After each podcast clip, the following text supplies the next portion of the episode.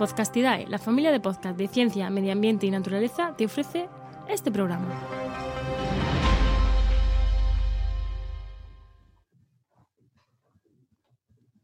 ¿Nos escuchas ahora? No te escucho el sonido de Podcastidae. Claro, yo esperando como una Igual cosa la gente tonta, está escuchando y no están escuchando a Sara, pero Sara, presenta que debe de estar sonando. ¿Sí? Vale. Pues bienvenidos a Enciérrate con la ciencia, nuestro programa de fines de semana mientras dura el confinamiento. Hoy tenemos una celebración porque llevamos ya un mes, o sea, un mes encerrados. Así que, ¿eso qué quiere decir? Que ya queda menos. Y lo habéis hecho muy bien, habéis estado un mesecito encerrados. Venga, que esto lo tenemos ya chupado. Ya habéis acabado con el papel higiénico, con la levadura, con la harina. Sois expertos reposteros. ¿Qué más queremos? Lo siguiente, si nos dejan un, un mesecito más, salís con una estrella Michelin, os lo convalidan. Bueno, hoy empezamos con un equipo de lujo. Tengo conmigo a Carlos González, Hola, buenas, ¿qué tal? te pilla traición. No, es que estaba comprobando que todo se oía bien y todo eso. Pero eh, sí, yo soy Carlos González, eh, eh, astrónomo del Instituto de Astronomía de Cambridge. Mi Twitter es carlos, ar- arroba carlosgfnd, creo, es posible. De todas maneras, si, es otra, si seguís otro Carlos, tampoco va a pasar nada. Todos los Carlos somos buenos.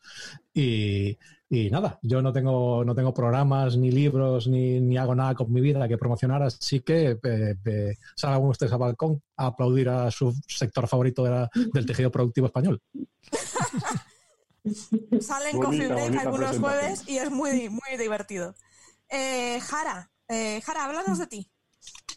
Hola, pues nada, yo soy Sara Pérez, eh, trabajo en un instituto de CSIC, que es el Instituto de Ciencia y Tecnología de los Alimentos y Nutrición, y trabajo justamente en esa nutrición. Así que pues las preguntas que pueda haber sobre alimentación, nutrición, mitos y cosas así, pues si me sé la respuesta la daré.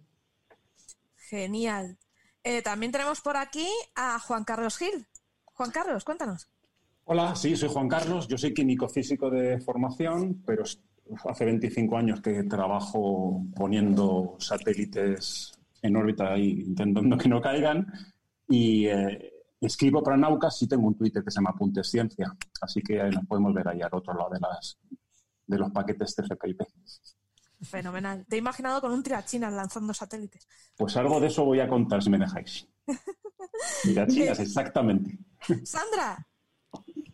Eh, Sandra, ¿estás? ¿No estás? La veo congelada, pues pasamos a Francis. Francis Villatoro. Francis, cuéntanos. ¿Qué tal? Bueno, yo soy eh, físico, eh, informático, doctor en matemáticas, eh, divulgo en la web, en mi blog, La Ciencia de la Mula Francis, participo también en Coffee Break, como y como Carlos, y bueno, y en otros medios, en otras radios, y hago mis pinitos en divulgación. Y nada, estamos aquí enclaustrados disfrutando de la ciencia y de las preguntas que nos habéis, habéis hecho muchos de los oyentes, que son preguntas súper interesantes y que trataremos de contestar lo mejor posible dentro de lo poco que sabemos cada uno. Fenomenal. Y tenemos ya por aquí a Sandra. Sandra, cuéntanos, háblanos de ti. Pues nada, mi nombre es Sandra, yo soy de formación neurobióloga, pero actualmente me dedico a la inmunología. En Twitter me podéis encontrar como sandribiopio o arroba cienciacine, porque tenemos un proyecto una vez al año para hablar sobre un festival de ciencia y de cine. Y como ahora mismo estamos encerrados y tenemos las mentes a tope, pues nada, quería deciros que ahora en menos de 15 días yo creo que tendremos una sorpresa grande de, con cine y ciencia. Así que nada, os animo a seguir las redes, que, que en breve os daremos la sorpresa. Pues yo ahora tengo muchas ganas de, de que llegue el día.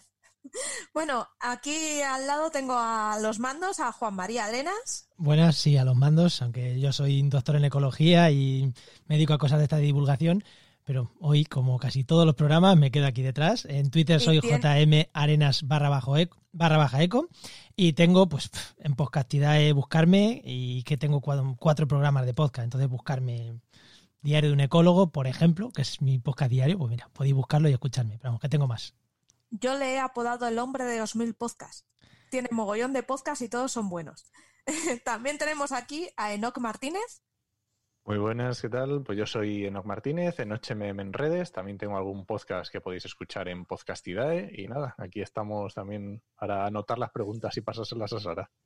Eh, Jolín, y también si cae algo de ecología, pues, Pues tenéis a. Juanma y de ambientales a Enoch. O sea que podéis preguntar, ¿eh? Bueno, empezamos con las preguntas, porque tenemos por aquí. Dice, pregunta de física de Dino Perturbado. Dice, en Coffee Break Francis dijo que en superconductores los fotones no penetran mucho porque adquieren masa efectiva. Dice, ¿podemos medir esa masa? ¿De qué orden es esa masa? ¿Es como la del electrón? ¿Cómo afecta esa masa para que no penetre tanto? ¿Por qué, por ejemplo, los neutrones sí tienen y pueden hacerse penetrar materiales muy densos? ¿Tiene alguna utilidad esta propiedad? Eh, Dino perturbado, lo de penetrar te ha gustado, ¿eh? Sí, que la fuerte, Eh, Sí, sí, el, co- palabra el confinamiento está haciendo estragos. Bueno, muy, muy brevemente, esto nos podríamos enrollar aquí muchísimo, pero bueno, la, como mucha gente sabe, eh, mucha gente ha visto, eh, con un superconductor puedo conseguir que levite, ¿no? Un superconductor puede levitar en un campo magnético o un imán puede levitar encima de un superconductor. La razón fundamental es que en el superconductor, cuando intentan entrar los campos eh, magnéticos, no pueden. Eh, penetran solo una pequeña cantidad, una pequeña longitud. Entonces, eh, ¿cómo interpretamos ese fenómeno? Pues claro, ese fenómeno se llama el efecto Meissner, es un efecto del orden de 1933. eh, y eh, para entenderlo, bueno, lo primero que hubo que ver es realmente cómo ocurre, cómo ese campo magnético penetra un poquito dentro del material, porque no hay una frontera rígida, sino que hay una parte de penetración. Eso lo descubrió eh, London en 1935 y definió el concepto de distancia de London, longitud de London, eh, London como Londres en inglés. Eh, y esa eh, distancia, esa longitud de penetración eh, es relativamente pequeña, ¿vale? Estamos hablando, en la mayor parte de los superconductores ronda eh, cientos, miles de átomos, es decir, eh, 50 nanómetros, 500 nanómetros como mucho. ¿M? Estamos hablando de una cosa nanométrica o submicrométrica.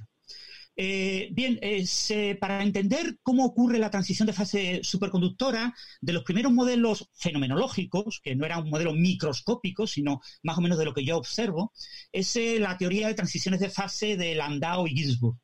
Ginzburg eh, y Landau desarrollan una teoría en la que ocurre una transición de fase y el campo electromagnético se comporta de manera efectiva como si tuviera una masa. ¿Mm? Entonces, esa masa es la, masa efectiva del campo electromagnético, que eso en su momento se interpretaba pues, como una mera eh, cuestión matemática, ¿vale? No tenía mayor interés. Sin embargo, ya cuando aparece la teoría microscópica de la superconductividad en 1957, la teoría de, de Bardeen, Cooper y Schrieffer, eh, esa teoría, la BCS, eh, nos explica a la superconductividad como, un, eh, como ocurre un emparejamiento entre eh, electrones debido a la existencia de la red cristalina. Las vibraciones de la red cristalina actúan una especie de fuerza atractiva eh, en ciertas circunstancias, es decir, bajo temperaturas muy bajas, etcétera, y se emparejan los eh, electrones que se comportan como bosones y pueden llegar a un estado condensado de Bose-Einstein. Entonces, la superconductividad es como si las parejas de electrones se eh, adquirieran el estado de un condensado de Bose-Einstein. En, esa teoría, ¿cómo entendemos la fenomenología, la aproximación de Gisborne-Landau? Pues eso se desarrolló a principios de los 60. Sobre el año 1960-61, diferentes investigadores, quizás el más famoso fue Nambu, desarrollaron la idea de la rotura de la simetría. El campo electromagnético es un campo gauge, tiene una simetría, y entonces yo puedo romper esa simetría, es un mecanismo muy, muy parecido al mecanismo de Higgs, el mecanismo por el cual se dota de masa a los bosones vectoriales débiles y a las demás partículas, ¿no? a las partículas que tienen masa. Entonces aparece un mecanismo de ese tipo eh, que per- permite explicar por qué el campo electromagnético no puede penetrar dentro del superconductor. Y la razón es que el fotón de manera efectiva, la simetría Gauss se rompe y el fotón de manera efectiva adquiere masa. Entonces solo puede penetrar una pequeña distancia que depende de esa masa que ha adquirido. Claro, ¿cuál es esa masa?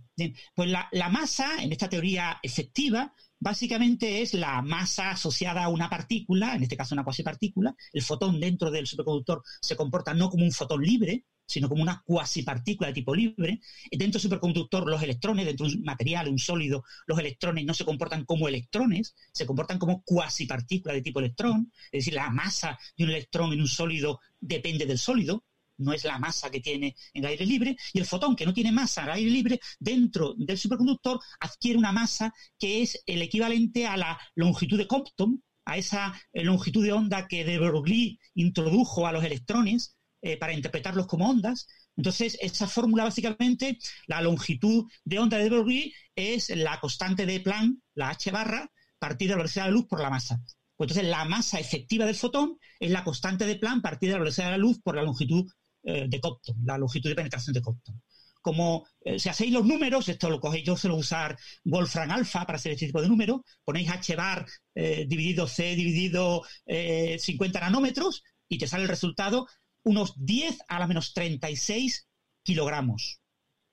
10 a la menos 36 kilogramos, eh, recordar que la masa del electrón es del orden de 10 a menos 31 kilogramos. Es decir, estamos hablando entre eh, eso, eso para 50 nanómetros. Para 500 nanómetros es como 10 a menos 37. Estamos hablando como entre 100.000 y un millón de veces más pequeña que la masa de un electrón libre en el vacío. Pero en un sólido, en un superconductor, el electrón tiene una masa efectiva mucho más baja, del orden del 1%. Con lo que en realidad estamos hablando de entre 100 millones eh, y un millón de veces eh, la masa de la cuasipartícula tipo electrón dentro del superconductor. Esa es la masa del fotón. ¿Eso se puede medir? No, tú no puedes pesar un fotón, ¿vale? Y menos un fotón con masa efectiva. O sea, no podemos pesar un fotón. Pero sí podemos medir la longitud de Compton, medir a qué longitud yo puedo explorar el campo magnético de forma indirecta y ver cómo penetra dentro del superconductor. Entonces, medir la longitud de penetración de London es equivalente a medir la masa efectiva del fotón. Sí hemos podido medir eso. ¿Para qué sirve eso? Pues, en principio, para nada. Es decir, yo, quiero decir que eh, explicar con la teoría microscópica de la superconductividad la teoría efectiva fenomenológica previa pues no tiene ninguna utilidad práctica. Si ya tenemos la buena, ¿para qué queremos la mala? Pero bueno, eh, está bien eh, como eh, cosa que aparece en todos los libros de texto de superconductividad y en principio es una cosa interesante conocer, etcétera. Pero no es una cosa que tenga una aplicación como tal, ¿vale? Si ya tengo una teoría buena, pues mm, justificar con la teoría buena resultados de la teoría efectiva, pues, hombre, hay muchas aplicaciones la efectiva es buena, pero realmente no tiene mucha utilidad. Y eso estamos hablando de superconductividad convencional, Después están los superconductores de alta temperatura, que tienen una superconductividad no convencional. Ahí aparecen fenómenos que eh, todo esto hay que matizarlo bastante, ¿no? En cualquier caso, eh, una manera de entender eh, por qué el campo magnético no penetra demasiado en un superconductor es porque ocurre una, una rotura de simetría y el fotón, de manera efectiva, la cuasipartícula correspondiente al fotón dentro del material, se comporta como una partícula con masa efectiva pero muy, muy pequeña, ¿eh? Muy, muy pequeña. 10 a la menos 36 eh, y a menos 37 kilogramos, una cosa extremadamente ridícula. Wow. No, no, pues queda, queda genial. Lo que me ha gustado. todo callado, ¿eh? Estáis todos diciendo. No, lo que me ha gustado de que no se puede, no se puede pesar ese electrón es como nosotros cuando acabe esto. Mejor no, no, no pesarnos. Es un fotón, es un fotón, no es un Es un fotón. No se puede pesar el fotón, pues nosotros tampoco. Después de esto no nos podemos pesar. Y hablando de pesos y kilocalorías, ahora que estamos todos ahí poniendo los gochos, hay una pregunta de Aiprendiendo, arroba Aiprendi en Twitter, que dice, las, eh, kilocalorías indicadas en los alimentos son irreales. Eh, provienen de una generalización, gramos de glúcidos, proteínas y lípidos por 4, 4 o 9. Bueno, un lípido concreto aporta según su procesamiento y uso, no siempre 9. Por ejemplo, ¿qué técnicas podrían medir eso bien en 2020. A mí me ha dejado un poco con el tema torcido. Jara, cuéntanos. A ver, la pregunta es complicada. Eh, primero, para situarnos un poco, para quien no sepa muy bien de qué se está hablando, lo que tenemos es que siempre se considera que un gramo de proteínas o de glúcidos da 4 calorías, un gramo de grasas da 9 y un gramo de alcohol da 7, por cierto, que a veces no se tiene en cuenta. Entonces, eh, pues resulta que, tenemos eh, que efectivamente esto es, esto es una generalización, ya que, por ejemplo, las grasas no todas tienen la misma estructura. Entonces, según el número y el tipo de enlaces que tengan, no van a liberar exactamente la misma cantidad de energía. Eh, técnicas con las cuales se podría medir de manera precisa, la verdad es que lo desconozco, porque ese aspecto ya más de la determinación energética, de termodinámica, se me escapa. A lo mejor ahora puede añadir algo Juan Carlos o algún otro sabe algo sobre esto. Pero desde el punto de vista práctico, la verdad es que ese valor de 4 y de 9 nos sirve, porque la diferencia que tendríamos sería una diferencia de decimales. Entonces, no nos va a estar cambiando mucho los valores que tengamos en cuenta si aquí son 8,9 o si aquí son 9,15. En la práctica podemos quedarnos con esos valores. De todas formas, cada vez más en nutrición nos fijamos menos en el valor de las calorías. Esto es un chip que tenemos todavía muy metido en la cabeza, de mirar cuántas calorías tiene esta, a ver si me engorda más o me engorda menos. Y lo que nos importa más es la calidad de las calorías que estemos consumiendo. Si yo tomo 1.500 calorías al día, pero a base de helados y brownies, mal, mucho peor que si tomo 2.300, pero porque estoy tomando legumbres, estoy tomando aguacate, aceite de oliva, frutos secos, entonces nos importa más esa calidad que la cantidad. Hombre, en un orden, ¿no? Si alguien se toma un litro de aceite de oliva, pues evidentemente por beneficioso que sea va a tomar muchísimas calorías. Pero en un orden nos importa más la calidad que la cantidad. Entonces, a esta pregunta, a la pregunta en sí que hace, no sé responder. A la pregunta de de qué manera se podría determinar, no sé qué técnicas hay. Pero desde el punto de vista práctico, podemos seguir tomando esos valores como referencia. Sí, yo cuando estudiaba estos temas, a nosotros nos comentaban que efectivamente usábamos el tema de las 4 y las 9. Y era, eh, nos comentaban que esto se había obtenido o que se obtenía eh, de forma empírica quemando. Ellos quemaban. Un calorímetro. Sí, sí, se, quemaban, se quemaban los alimentos, eh, se descomponían en trocitos y se iban quemando. Y era muy divertido, ¿no? Hacer estas prácticas y tal, pero claro, hoy en día eso no es práctico. Entonces sí que se toma esta regla porque efectivamente, como dice Jara, la diferencia es mínima.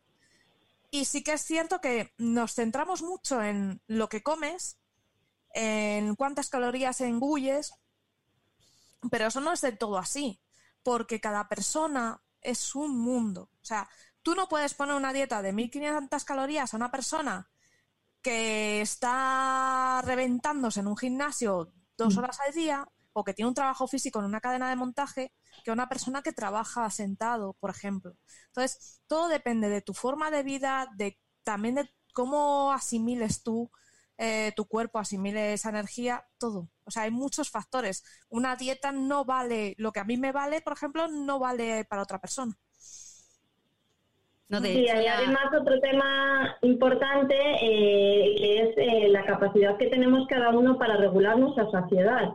Este es un mecanismo que hoy en día tenemos bastante descontrolado. ¿Por qué? Porque estamos acostumbrados a estar tomando productos que son muy ricos en ciertos compuestos que nos dan sabores que nos resultan muy agradables, pero alteran un poco nuestras percepciones del gusto. Es, por ejemplo, lo que nos pasa con los edulcorantes, aunque no nos den calorías, nos están dando todo el tiempo ese sabor dulce, con potenciadores del sabor.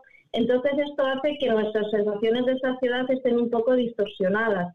Realmente, si volvemos a los sabores originales y quitamos estas distorsiones, la propia sensación de saciedad es lo que nos va a hacer frenar en determinados momentos y no hace falta que cada uno esté con una regla o sea, con una calculadora sumando calorías mirando cuántas lleva ese día, ¿no? Pero claro, efectivamente, si estamos todo el tiempo dando a nuestro cuerpo sabores excesivos, pues al final el cuerpo demanda más y perdemos ese mecanismo de regulación que es la saciedad.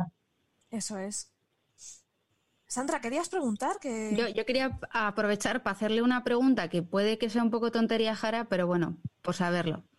Porque el otro día lo estábamos hablando. En casa solemos reutilizar los aceites, ¿no? Para si has usado, por ejemplo, un aceite de oliva, pues igual has frito unas patatas, igual lo usas después para unas croquetas y luego ya eh, lo, reciclas eh, correspondientemente. Vale, mi duda es, ¿es verdad eso de que influye que un aceite tenga más eh, formas cis o trans, es decir, las saturaciones que tiene? y que eso influye en el número de veces que las puedes calentar y que es mejor freír con aceite de girasol, creo que era, que de oliva? ¿O eso es un mito? No, no, eso es un mito. De hecho, para. Eh, a ver, El tema de aceite de girasol frente al de oliva es eh, el aceite de oliva se obtiene, es un tipo de aceite que se obtiene de forma mecánica, ¿vale? Espachurras, punto. Aceites de girasol es mm, se mezclan con otras cosas para darle esa consistencia. Entonces, no se puede reutilizar tanto por eso que se añade. Cuéntanos, Juan. Ojo, el aceite de oliva eh, se espachurra el aceite de oliva virgen y el aceite de oliva virgen extra. Pero cuando vemos Eso es. eh, sardinas en aceite de oliva, es aceite de oliva extraído por procedimientos químicos, Ya, eh, que no todos los aceites de oliva son de la misma calidad. Ojo. Efectivamente. ¿vale? Por Entonces, eso, solo son los virgen y virgen extra los que se obtienen de manera eh, de manera mecánica. Mecánica. Los- el Eso resto, es. cuando pone aceite de oliva y ya está, no es, no, no. Es, es de manera química. Pero- ¿eh? Y peor es el de orujo, por ejemplo, que es química para obtener lo que queda. Entonces, ¿qué pasa? Que con eso, cuando nosotros calentamos, estamos calentando el aceite y lo que lleva consigo, sus colegas. Y esos colegas no es bueno. ¿Me equivoco mucho, Jara? Eh, a ver, es un mito, pero como todos los mitos tienen una cierta parte de verdad. Entonces, en principio, por la composición de la grasa del aceite de oliva, pensaríamos que es un aceite que se oxida más fácilmente, porque es un aceite que eh, es rico en un ácido graso monoinsaturado y bueno, pues quiere decir, en principio sería más propenso a oxidarse. Lo que pasa es que cuando tenemos aceite de oliva virgen o virgen extra, de manera natural tiene antioxidantes que protegen frente a esa oxidación. Entonces, aunque químicamente, si miramos solo la composición del aceite, podríamos pensar que el de oliva se oxidaría más y que entonces mejor reutilizamos el de girasol y demás, el de oliva tiene sus acompañantes, el virgen y virgen extra, esos acompañantes que evitan esa oxidación y entonces no hay problema en cierto hasta cierto nivel en reutilizar ese aceite. Vale, Vale, pues guay. muchas gracias. Ah. es que es la típica pregunta que... Es que nos hacemos todos, si te das cuenta. Muchas veces estás diciendo, ostras, ¿y qué aceite es mejor? Y luego hay tanto bulo rondando. Hay gente que te, que te cuenta, ¿no? Es que mejor no sé qué, y tú, mm, seguro. Hay mucha gente que hace experimentos con, con aceites de coco, con aceites, cosas muy raras. Eh, hay una pregunta muy chuli por Spreaker que es de Jimena, que tiene 10 años. Y le gustaría saber por qué cuando el botijo está al sol, aunque sea verano, tiene agua fresquita. ¿Qué, ¿Cuál es el mecanismo secreto del botijo? Contad. Sandra, tiro. Eh, como quieras, sí, dale tú y Lo, luego hace- lo yo. hacemos entre los dos. Es que estábamos eh, por el chat a ver quién la. Pues mira, funciona por varias claves y una de ellas, fundamental, es que el botijo es de arcilla y la arcilla es semipermeable al agua. Es decir, el agua que pones dentro del botijo es capaz un poquito de ella de salir por los poros que tiene la arcilla y humedecer, aunque no se llega casi a ver, eh, en fin, al tacto, humedecer el exterior del botijo. ¿Qué pasa? Que cuando esas moléculas de agua salen al exterior del botijo se pueden evaporar. Y al evaporarse, las que se evaporan son las que están, las que tienen más energía. Se llevan un poquito de la energía que había en el agua, bajando su temperatura. Y la otra clave es por qué se evaporan estas moléculas que están en el exterior del botijo. Pues porque hay calor fuera, es decir, le está dando el sol o hay calor, y, y esto es fundamental, la atmósfera no está saturada de agua. El botijo solo funciona en aquellos climas que son calurosos y poco húmedos. Si te llevas el botijo al calor de la selva, el agua no se enfría porque está a un 100% de humedad. O sea que tenemos suerte. Es, es- esta, esta combinación de ambiente eh, calo- calor, con ambiente con, con alta temperatura y poca humedad es realmente una, una extrañeza climática. Se da prácticamente solo en el área mediterránea. Así que el botijo es muy mediterráneo. Mira, se llega hasta enfriar un botijo normal unos 15 grados en dos horas. Es alucinante, 15 grados. Si dejas el agua a 30 gradazos, que no hay que se la tome, puede bajar a 15 grados en dos horas. Y mejor si le da el sol. O sea, lo que me estás diciendo es que el botijo suda. El botijo suda como un condenado. Y por eso, efectivamente, es un mecanismo muy semejante, Carlos. efectivamente. Nosotros sudamos para, Para llevar, para, que, para que el- eh, ese sudor, al evaporarse, nos robe calor. Es exactamente el mismo mecanismo, sí. Wow, lo que hace la, la ingeniería de botijo, ¿eh?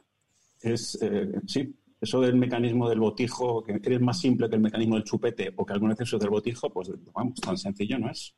Hay una pregunta hablando de temas de agua y tal, de Juan Carlos Manzanero que dice, eh, hace tiempo encontré una información sobre tipos de hielo en agua, polimorfos creo que son, y ya no soy capaz de encontrarla. Eh, ¿Alguien me puede iluminar? Me parece interesante. Bueno, probablemente la escribiera yo. Hice una noticia. Yo he escrito en mi blog varias cosas sobre las fases del agua y recientemente, creo que fue en diciembre del año pasado, en noviembre del año pasado, se publicó una nueva fase en el agua, se puse el diagrama del fase, y esas fases son fases que se llaman polimorfos, ¿no? Polimorfos del agua, ¿no? Y, bueno. Polimorfos estrictamente son, corrígeme Francis, son eh, fases distintas del estado sólido. Sí fases cristalinas, porque luego hay poliamorfos, que son las fases Exactamente. Son, estamos hablando del hielo de agua. Mm. Eh, Francis, ¿podrías pasarnos el enlace para luego ponerlo Vale, vale. Si yo lo paso y, ya os digo, es de noviembre, diciembre. Lo tendría que buscar ahora, pero es de. Eh, lo hablé yo, por ejemplo. Supongo que muchos otros medios también se hicieron eco, ¿eh? No digo que lo haya leído en mi blog, ¿no? Que es un blog que lee poca gente. Pero bueno, que hubo, eh, salió el artículo en Nature con esa nueva fase. Y no sé si era Nature Physics o Nature y hubo bastante eco mediático esa semana sobre el tema. Wow. Porque ¿cuántos, cuántos, cuántos hielos hay? ¿Cuántas fases sólidas? Son como 15 o 16 o 17. Muchísimas, sí, no las recuerdo. Tendría que mirarlo. Ahora mismo tendría que mirar, así como el diagrama de fases del agua. Y son eh, muchas. El, agua es fascinante. tiene un diagrama de fases que es una juerga. Eh, eso es lo maravilloso del agua, ¿no? la entrada es del 30 de noviembre de 2019 y yo la titulé El complicado diagrama de fases del hielo de agua, ¿no? Y, claro, lo interesante, de este tipo de fases eh, son interesantes a altas presiones, ¿vale? A muy altas presiones, ¿no? Y, es pues, entender, claro, el, el, agua es una cosa fijaros que tiene hidrógeno y tiene oxígeno, que son dos átomos muy abundantes en el universo, sobre todo hidrógeno, obviamente, y es fácil encontrar agua en cualquier lugar del universo, y, bueno, es muy importante pues, conocer qué pasa con el agua a muy altas presiones y cómo cambia con la temperatura. Y no conocemos bien porque el agua es extremadamente complicada por el tema de los, eh, los llamados enlaces de hidrógeno, ¿no? los puentes de hidrógeno. El hecho de que el agua es una molécula bipolar, ¿eh? tienes un oxígeno y tienes no recuerdo el ángulo exacto, pero eran como 120 y 108, me parece, 109. 108, algo así, eh, eh, el ángulo entre los dos hidrógenos y el oxígeno, y entonces eso genera pues una diferencia de potencial eléctrico. El, oxígeno es más electronegativo, los hidrógenos son electropositivos, eso genera un dipolo, y claro, cuando tú tienes un líquido con muchos dipolos, además en el agua, eh, en el vapor de agua tienes colisiones, o sea, tienes una distancia grande, ¿no? La distancia media entre colisiones es bastante grande comparada con el tamaño de la molécula, pero en el agua es muy cercana. Están chocando, pero muy se cerca. Es como tener una bolsa llena de canicas, ¿no? Entonces, ahí los dipolos son fundamentales. Las fuerzas dipolares entre moléculas de agua son clave. Y eh, cuando se cristaliza en forma de hielo, el hielo, como todos sabéis, tiene defectos. Uno coge un cubito de hielo y no es transparente. Eh, tiene un eh, mogollón de fracturas internamente, son defectos y, por eso no, no, tiene a veces un color blancuzco, muchos hielos tienen color más próximo al blanco que, al transparente. Y pues eso e influye muchísimo en el proceso de cristalización el cómo interaccionan esos eh, dipolos. Entonces, a muy altas presiones, pues aparecen un enorme número de fases, ¿no? Y yo digo, del orden de 15 fases o así son las que tiene el hielo de agua. Y, pero que todavía no las conocemos todas, ¿no? Y, y supongo que se irán descubriendo más fases. Y los diagramas que tenemos ahora mismo tienen bastantes dudas, ¿no? Entonces, en lo que yo me hacía eco, lo que fue, apareció en la revista Nature, sí, en Nature, el 20, fue además antigua, pues fue desde mayo del 2019. Eh, lo que apareció es un artículo que utilizaba eh, simulaciones por ordenador con dinámica molecular eh, muy precisas de cómo se formaban esos diferentes tipos de hielo a altas expresiones, intentando explicar varias eh, digamos, problemas que hay en el diagrama de fases del hielo a altas presiones que diferentes grupos de investigación obtienen diferentes resultados. A muy altas presiones tienes que tomar un trozo de hielo muy pequeño, entonces influye mucho la cuña, eh, usas una prensa de diamante para mm. meter presiones del orden de 2,5 gigapascales y cosas por el estilo. Eh, Sara nos acaba de enseñar al gato. Y, y entonces, controlar en detalle qué ocurre ahí es muy complicado. Entonces, las simulaciones por ordenador ayudan a entender qué ocurre, ¿no? Pero todavía, ya os digo, el agua todavía ofrece muchísimos secretos Eh, y fijaros, eh, el- eh, una, no- una molécula tan sencilla. Imaginemos una molécula mucho más complicada, pues puede tener eh, a veces eh, comportamientos que, bueno, que todavía no, no entendemos en muchos casos. ¿no? El agua es... tiene- Tiro. Esto, Sí. esto que estás contando de los distintos fases de- del hielo y que influye mucho la presión, es lo que tenía que ver también con el color del, del hielo, ¿no? ¿O no? Que hay distintos colores en el hielo. Colores más bien impurezas. Sí. Está más relacionado con las impurezas que con las yo- fases. Yo diría que sí, porque Sí, el, el- el hielo que se ve en, en, en fin, en, el- en los... En un glaciar, por ejemplo, el En un glaciar es muy azul, muy son muy siempre, siempre hielo 1 hexagonal, que es el, el Mm. 99,9% del hielo en, la biosfera es, Mm. es hielo hexagonal. Hay un Sí. poquito hielo cúbico en, las, en las eh, fases altas de la atmósfera, pero en la Tierra, salvo fuera del laboratorio, todo el hielo es hielo Ujú. 1. Ah, pero es, es, sí, es- son impurezas. Mira, el agua es la única sustancia conocida, que yo sepa, que se puede encontrar en, en la biosfera, en la Tierra, en líquido, en estados líquidos, gaseoso y sólido Mm. a, a la vez. Sí, sí. Y además tiene la característica, vamos, que es crítica para la vida, que a, que a presión normal, la presión atmosférica, la densidad del hielo es inferior, todos lo sabemos, que la del agua, y por eso el hielo flota. Que, que eso hace que los lagos se congelen por arriba, con lo cual el calor, vida. el calor de debajo del lago no, no escapa, porque Mm. curiosamente el hielo es un buen aislante térmico, es- también por eso funcionan los iglúes. Bueno, que durante invierno los peces y los batracios, en fin, se pueden ir al fondo del lago y estar razonablemente a gustito. O sea, el, el- el agua, bueno, pues tenemos una suerte de que este universo haya creado agua. sí.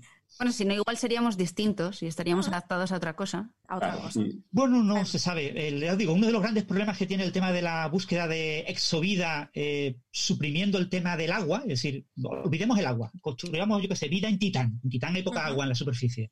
Eh, es muy, muy complicado sostener toda una biosfera eh, utilizando otro tipo de, moléculas. Es muy, muy complicado el encontrar mecanismos que te permitan una... Porque los seres vivos lo que están haciendo es generar constantemente eh, entropía. O sea, son eh, parecemos complejos, pero porque estamos generando constantemente, tomando recursos, eh, destruyéndolos, generando entropía y, y, y echándolos fuera. Ese mecanismo, ese metabolismo eh, cíclico es muy, muy complicado en un entorno eh, y además con variaciones del entorno, porque para tener evolución, por ejemplo, necesita variaciones del entorno. En un entorno eh, completamente que se mantenga sin cambios, no existe la evolución. Entonces, eh, realmente, el tener eh, eh, alguna, algún líquido, alguna sustancia semisólida que Mm. me permita generar or- orgánulos encapsulados y que tengan metabolismo y que interaccionen con ese entorno y que permitan además una cierta variabilidad en ciertas regiones del planeta y todo ese tipo de cosas prácticamente inconcebible si no es con agua. Se hablaba del amoníaco, pero la química del amoníaco es, es- Mm. es relativamente pobre. Sí. Eh, eh, pe- permite la autoionización, que es muy interesante para mecanismos de, de, de regula- de regulación del pH. Y, y, y relacionados, se- he oído hablar de, obviamente es, es, es todo teórico, posibles mecanismos con ácido cianhídrico, Mm. que, que incorpora carbono y bueno, pues podríamos, en fin, tirar por ahí, pero obviamente es pura especulación. Sí, en, en Titán había lagos, pero eran lagos de qué? De, Me- de- metano, metano, ¿no? y, y no, y- sí, y, y, eh, hidrocarburos algo más complejos. Sí. Mm. Pero son, hidro- hidrocarburos, son plásticos. esos. Sí, sí, sí. Es donde, llueven, es donde llueven hidrocarburos, ¿no? Sí, Sí. llueve. Sí. Se pone que hay lagos, hay grandes eh. Porque de- donde por llueve amoníaco es en Venus. En Venus llueve de todo lo malo. ¿no? Ácido, ácido sulfúrico, hay varias capas de nubes y aquello es un, Sí. aquello es una- no, no- no es muy, muy agradable para nosotros. Sí, sí, es un sitio que mejor no, que mejor no pisar. Carlos, ¿ibas a decir algo? Que te he visto agarrar el No, no. micro. No, eh, no, en algún momento iba a decir algo, pero creo que ya se pasó el momento y ya se me, esta se me ha olvidado. Pues- Otra curiosidad con el agua, déjame un segundo. Eh, a pesar de que en la Tierra solo hay hielo 1, fundamentalmente, el, el hielo más común en, en el medio intergaláctico es amorfo. O sea que Ah. prácticamente la totalidad del agua del universo es amorfo. Y existe, creo, que- no sé si está probado o es solo teórico, un- un- una ¿Qué quiere fase que llaman Que el agua es superiónica. ¿Perdón? ¿Qué, qué quieres decir con que el agua es A- amorfo? Amorfo es un sólido no cristalino, Ah, donde vale. no hay, no hay orden a larga distancia. Vale, vale. Como, como el vidrio. El, vid- la- El vidrio de las ventanas, que todo el mundo le llama cristal, a pesar de, que es, no es así. de que es de los pocos sólidos no cristalinos. jolín. Es- De hecho, no es ni sólido, es un fluido. Bueno, sí, hay gente que dice que, que tiene, que es un fluido de muy alta... Es muy divertido muy alta cuando eh, si vais a una antigua catedral o algo con muchos siglos, el- los vidrios abajo están más gorditos que arriba. Y es por eso, porque va cayendo. Se va... No estáis viendo a Sara, pero está haciendo el movimiento de caer con la mano. Claro, es como que cayendo. Es como un, un fluido muy denso, como una gotita Bueno, de miel. Yo he oído que eso es argumentable, ¿eh? que puede ser porque el vidrio al hacerlo se dejó secar así. Bueno, habría que calcularlo. Bueno, está el experimento de la gota de brea, ¿lo conocéis? Lleva 200 años calculando la, la viscosidad de la brea, un experimento que tiene ahí en una doble campana de vacío. Sí, como hay 100 una años, gota no, no cada 200, 7 ciento años. y poco, sí. Sí, es, curio- es curiosísimo, con lo cual efectivamente hay, hay líquidos con una viscosidad, tú le ves y aquello es un Sí. pedazo de, de- de sólido, ¿vale? Hay dos experimentos, el más famoso, que es el que tiene una cámara que lo está viendo permanentemente, Hay una webcam. que ese se espera que caiga la gota próximamente, es decir, en los próximos 10 años o así. Y Próximamente. el Pero, otro, pero, pero, Francis, ¿a esa gota le ponen también cuartos antes de que caiga o...? no, lo, lo están anunciando, ya parece que está claro, que más o menos por estimaciones. Y después hay otro que creo que está allí en, no sé si Irlanda o Escocia, por ahí. Hay otro que echó la gota hace dos o tres años. Sí. O sea que hasta dentro de 30 o 40 años no echa otra. Por lo visto, el señor que la cuidaba se fue a comer, digamos, y al volver había caído. el pobre. Pobre hombre se lo perdió. Sí, sí. Ay, Pero bueno, la que, la que el experimento famoso es el, tiene una cámara de, de vídeo permanentemente en YouTube y puede, todo el mundo puede contemplarlo, ¿no? Es como la, la famosa bombilla esta del, del sí, del parque de bomberos. Del parque Una bombilla que prácticamente no alumbra absolutamente nada, pero bueno, Nada. como tiene una cámara que la rueda, pues podemos verla encendida sin alumbrar prácticamente nada. Todo lo podemos conseguir, ¿eh? Cualquier bombilla que tengáis, si la ponéis muy poquita, muy poquito voltaje, que alumbre muy poquito, muy poquito, muy poquito, le ponéis una cámara buena de un móvil, de un Se puede tirar ejemplo, años. para que se vea bien y parezca que ilumina mucho, pues podéis tener una bombilla durante decenas de años en vuestra casa. Y podéis imitar aquello y pues, hacer un vídeo de YouTube y haceros virales. No es tan difícil. Eh, Lo único que tenéis que hacer es eso, acostumbraros a que la bombilla va a alumbrar muy poquito. Eso es. Está- Y no Dejar- cambiarte de casa en los mismos años para que siga alumbrando la bombilla en el mismo sitio sin apagarla. Eso es. Bueno, bueno, bueno, de- de- con una batería, con una batería la puedes Te mantener, lo puedes ir llevando. la puedes llevar a otro sitio. En vez de llevarte el gato, te llevas la bombilla. Y dejadme concluir lo del hielo porque que- creo recordar que hay un estudio teórico de una posible nueva fase que llamaban agua superiónica, algo extrañísimo entre un sólido y un líquido porque los oxígenos estaban en una estructura fija tipo sólido con estructura de diamante y los hidrógenos se meneaban alrededor de los oxígenos como Pedro por su casa. Y se cree, creo recordar que es solo teórica, ¿vale? Pero en caso de que existiese, esa fase sería mayoritaria en el interior de los planetas helados como Urano o Neptuno, aquí al lado. Mm. Pero creo que solo era simulación por ordenador también. Pues nada, vámonos Sí, con sí, un sí. taladro y lo vemos. O podemos mandar una sonda por fin a Urano o Neptuno que, que- que están más solos que la una. Sí, con se, publicó en Science el estudio teórico en el 99, 1999, y, y fue popular recientemente, quizás por eso te suena, como en 2018, por Ah. un artículo en la revista Nature, pero tampoco aportaba mucho más. Dejaba muchas dudas también sobre el tema. Mm. Pues nada, tenemos que ir a Urano. Sí. Neptuno ya. en fin. Bueno, Bonito seguir lugar. estudiando el agua. Tenemos que seguir Sí. estudiando el agua, que parece que jeje, solo tenemos que estudiar al coronavirus y tenemos que estudiar también el agua. Yo recomiendo echar un vistazo al diagrama de fases, de verdad, Sí. que, que- que es bello. Bueno, el diagrama de, fases del agua se usa, por ejemplo, para eh, extraer compuestos de interés de alimentos.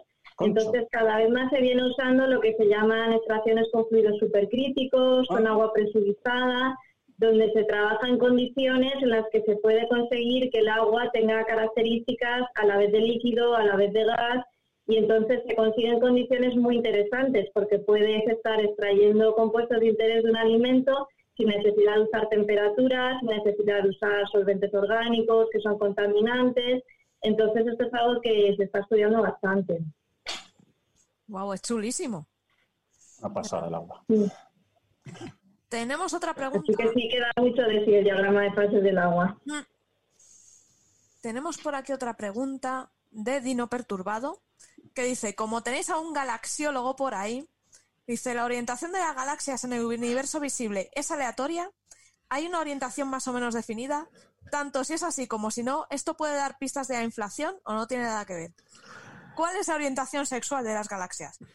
Las galaxias eh, eh, en, el, formulario rellenan otro.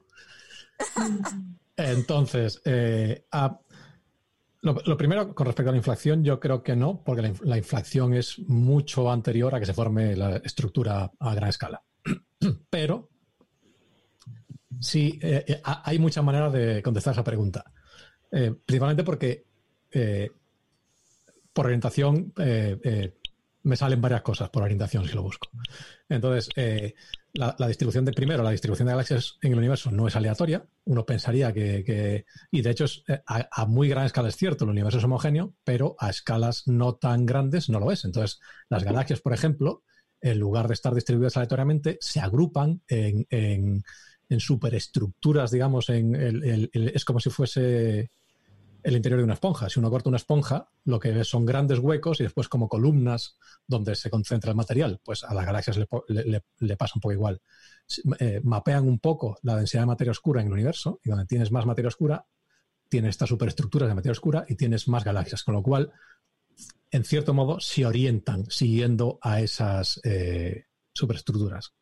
A mayores, después también hay otra cosa, y es que eh, nosotros la luz que vemos de las galaxias eh, pasa a través de mucha estructura universo.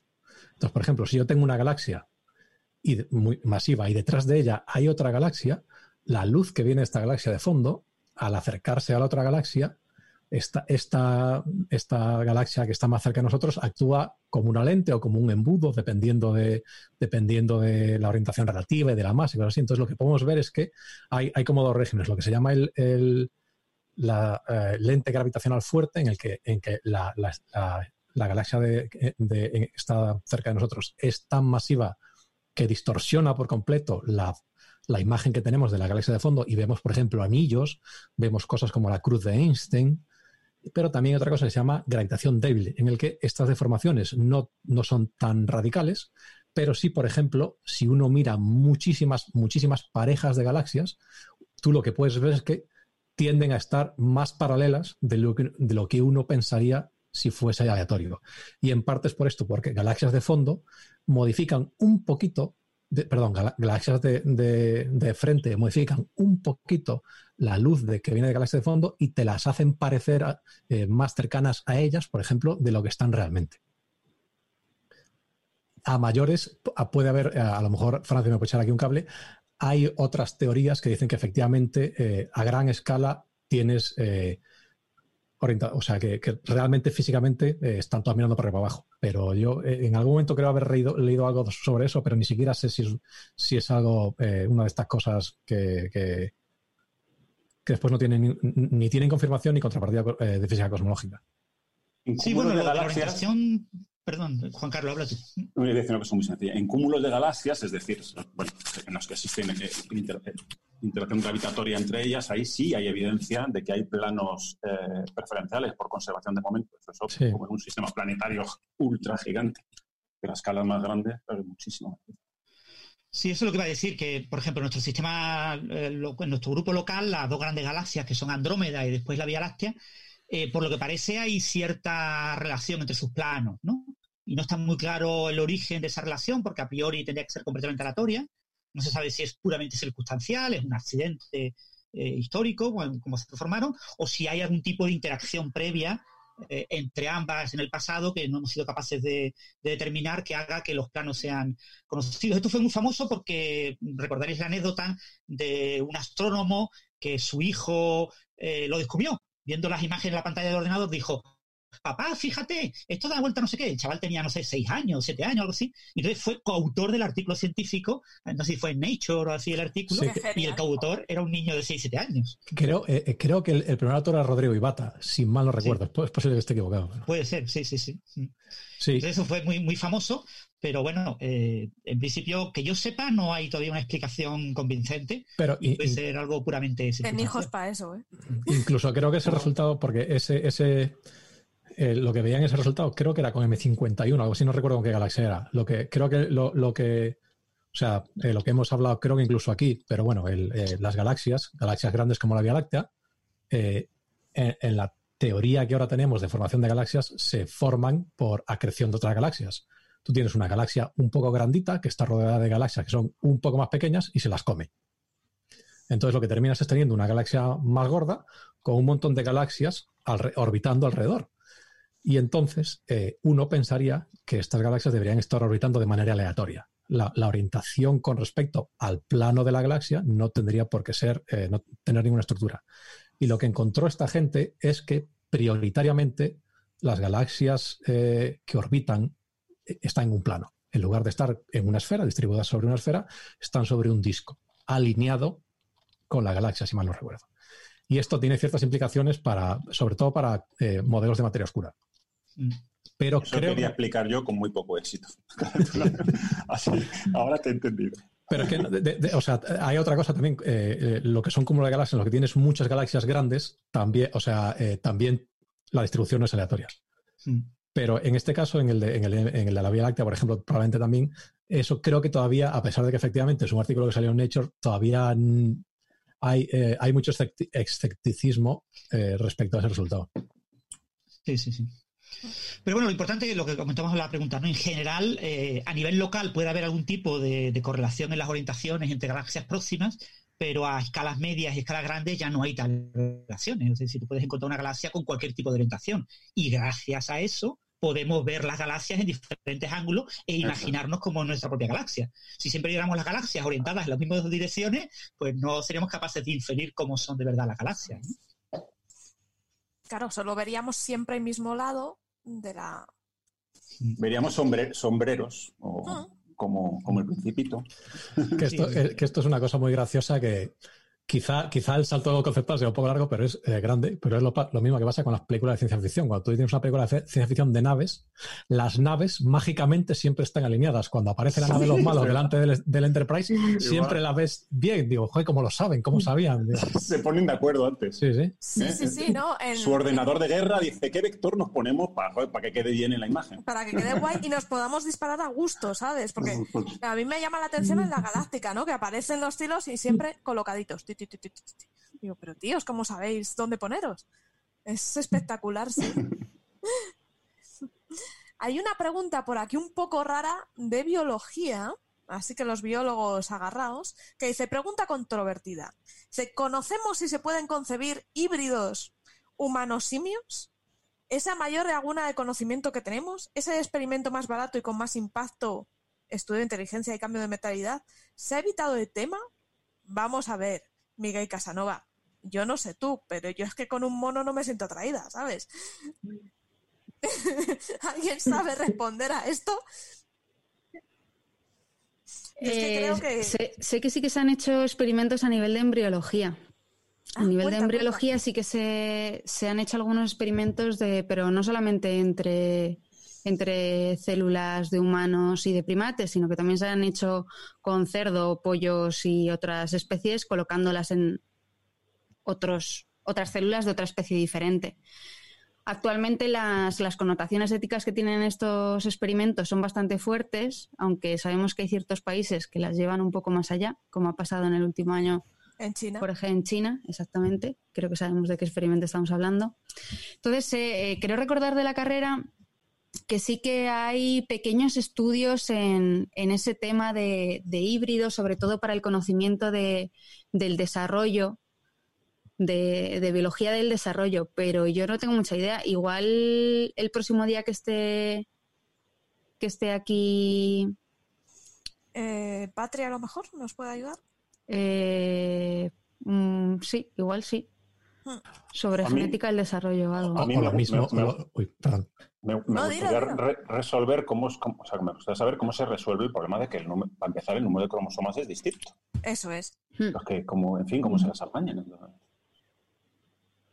Mm, Para hacer híbridos, no tengo ni idea. Eh, yo en, en el libro, eh, me parece que en, estudia- en Editando Genes, el libro de Luis Montoliu, perdón, tengo un gato encima que me está arañando, el- hablan un poco de cómo se, para hacer cosillas de esas, eh, sobre todo también con especies vegetales, también se hace, que se apañan, o sea, que se hace edición para que pueda encajar, pero no tengo ni idea. Pero sí, lo que sale no es viable, ni reproducible, ni nada. O sea, no estáis imaginando, la gente así de mi edad, que eh, los dibujos animados de vaca y pollo eh, podían ser verdad. la verdad es que la pregunta es un poco, ya os digo, muy rara, por eso, por, porque es, es, es extraña. Es... A ver, no, no lo hagas. Ya No está. lo hagas, efectivamente. ¿Para qué? Es como, ¿Para qué? ¿para qué lo vas a hacer? Es un poco, es un poco como comerse, comerse un murciélago. ¿Para qué? O sea, Eh, sí, sí, ¿para qué? Pero díselo a Osi. que él lo hizo y bueno, no le fue tan mal. O no sabemos. Bueno, hablando de Ozzy, esta mañana estuve escuchando a Black Sabbath, porque me lo recordó Carlos. eh, Ah, sí, Qué buen gusto, qué buen gusto. Estaba tomando el sol, retuiteando artículos de Medarchive, este, del Medarchive, y, y escuchando a Black Sabbath. Es que. Ah, Oye, pre- preguntárselo mañana esto a Anabel, estoy pensando. Mm, Anabel seguro que sabe. Vale, O sea que esta pregunta la podéis guardar para mañana. Sí, y una pregunta de Anabel que tenemos por aquí, chan, chan, chan, chan, chan, chan. Y además esta es para Jara. Dice, eh, ¿para qué se usan los suplementos de TRP? Dice, ¿los suplementos de aminoácidos y proteínas son realmente seguros? ¿Sirven para algo?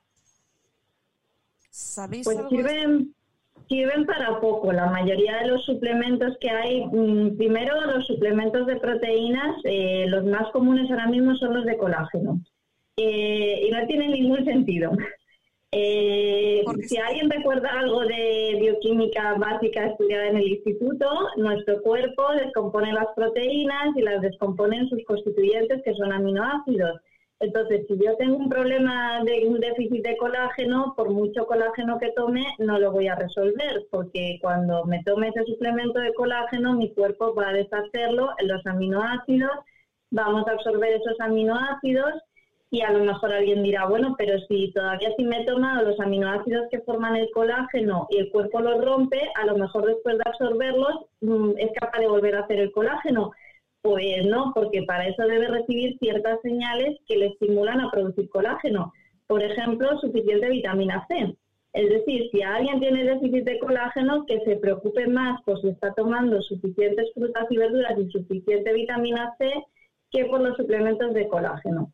Eh, esos son los más conocidos. Después hay otro tipo de suplementos con aminoácidos que también de pronto se ponen de moda, son cosas que van y vienen, pero en general no tienen un fundamento. Es decir, salvo que alguien tenga una patología metabólica que entonces tenga que tomar por prescripción cierto aminoácido del que necesite más cantidad, específicamente lo hayan prescrito, así de manera general que uno diga, ay, he escuchado que este aminoácido tiene esta función, entonces voy a tomarme este complemento, no tiene sentido.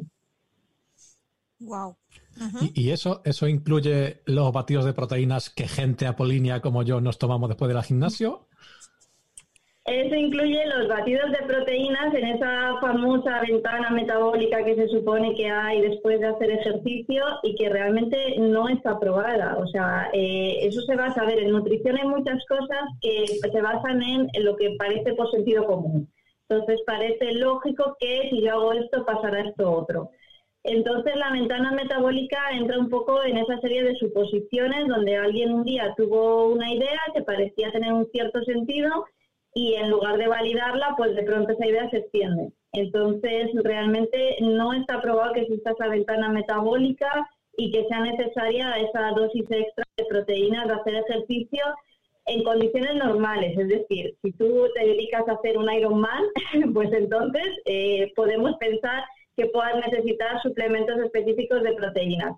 Pero en condiciones normales de actividad física, de voy una hora al gimnasio o me hago una carrera de tres horas, pero no hago cosas que sean de deporte de alta competición, no está justificado tampoco esos suplementos de proteínas, ni tampoco las bebidas isotónicas, ni muchas rutinas que se, mm, se ponen muy de moda en los gimnasios y que realmente no están validadas.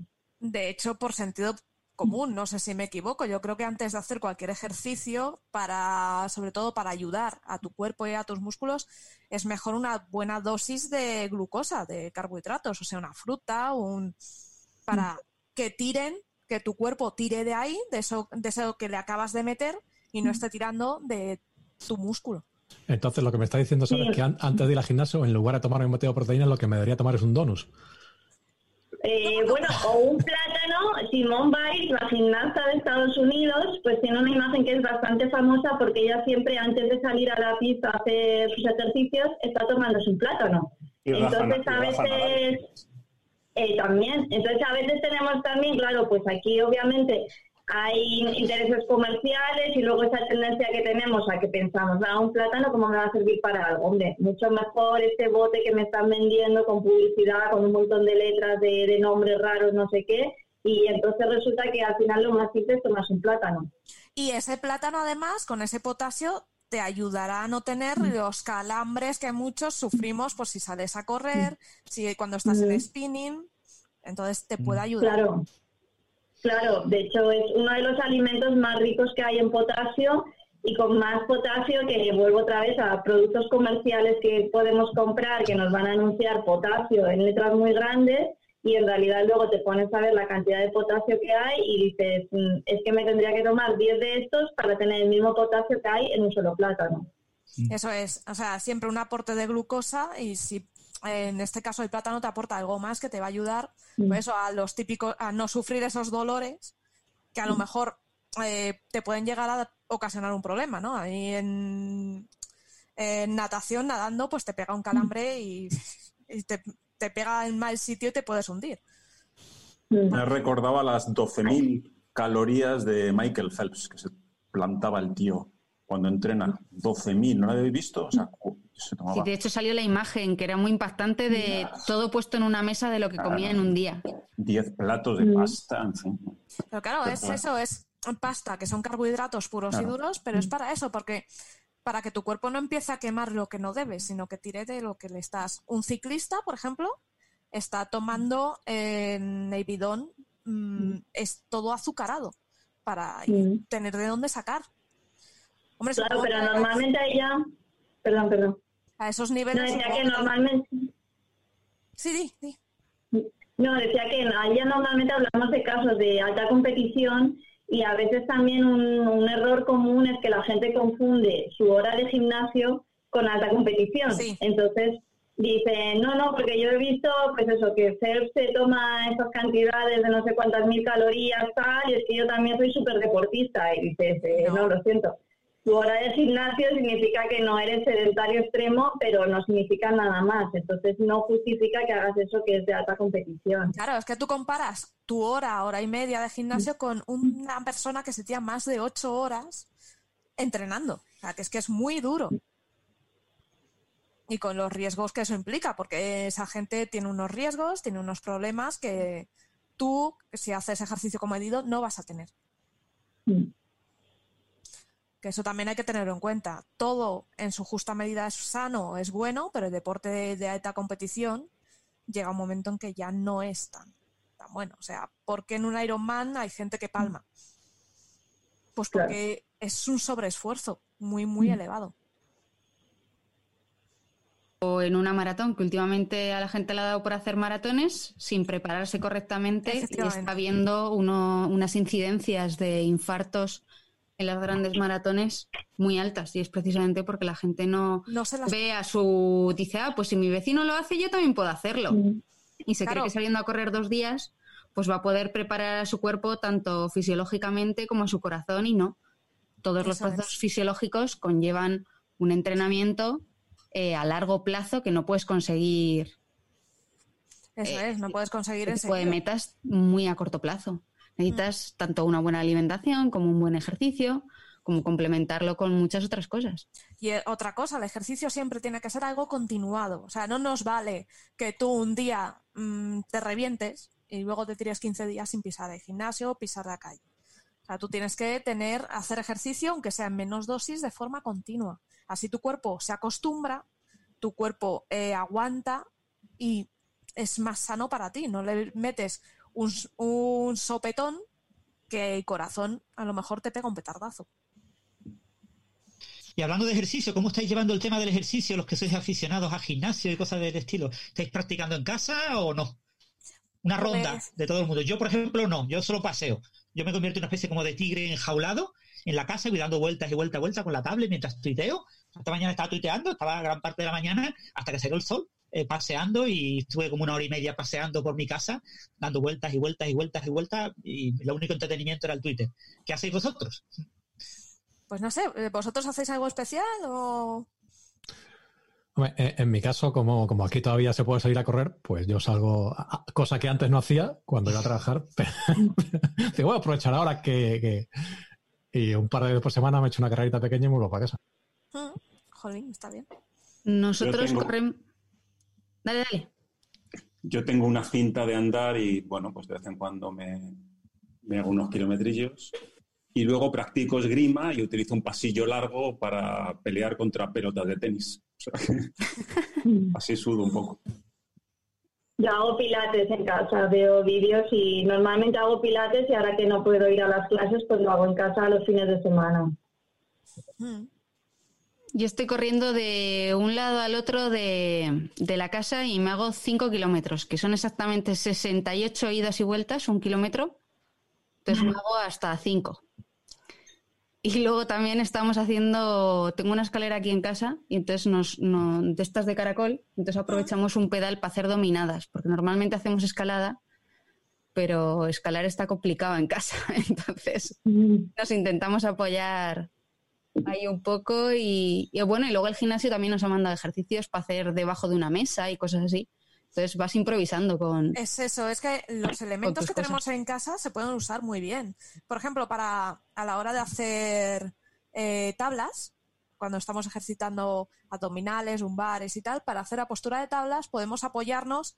En el gimnasio tienes un bosu, tienes elementos. Pues aquí simplemente la el sofá, el asiento del sofá, lo puedes usar para apoyar los pies y hacer tablas. Eh, tablas no es quedarte solo, estático, eh, aquí así un minuto, no, no. Puedes hacer movimiento, puedes meterle mu- mogollón de, de cosas que te van a hacer más dinámico y vas a ejercitar más. Entonces, puedes ir variando, puedes hacer ejercicios de que tú haces normalmente en el gimnasio, como ejercicios de gap, el pilates en casa, bien a gusto. Luego otra cosa que mucha gente debe tener en el trastero o muerto de risa es, ¿os acordáis en, en los años 2007, 2008, que hubo mogollón de videoconsolas que apostaban por una vida activa, ¿no? La Wii tenía su tabla, eh, tenía los eh, sistemas estos de bailar con la Wii. La Xbox sacó el Kinect para, para moverte y todo esto eh, tienen, todos estos juegos tienen un modo gimnasio de, con rutinas de hasta una hora. Entonces vienen muy bien porque estás haciendo el chorra, no te aburres, no entras en... Porque muchas veces el ser humano somos vagos por naturaleza y tú te pones a hacer abdominales, te cansas a los 15 minutos y te pones a mirar Twitter y paras. Y no, con esto el bicho no te va a dejar descansar más que unos segundos entre fase y fase, lo que él considera, y te va a reventar.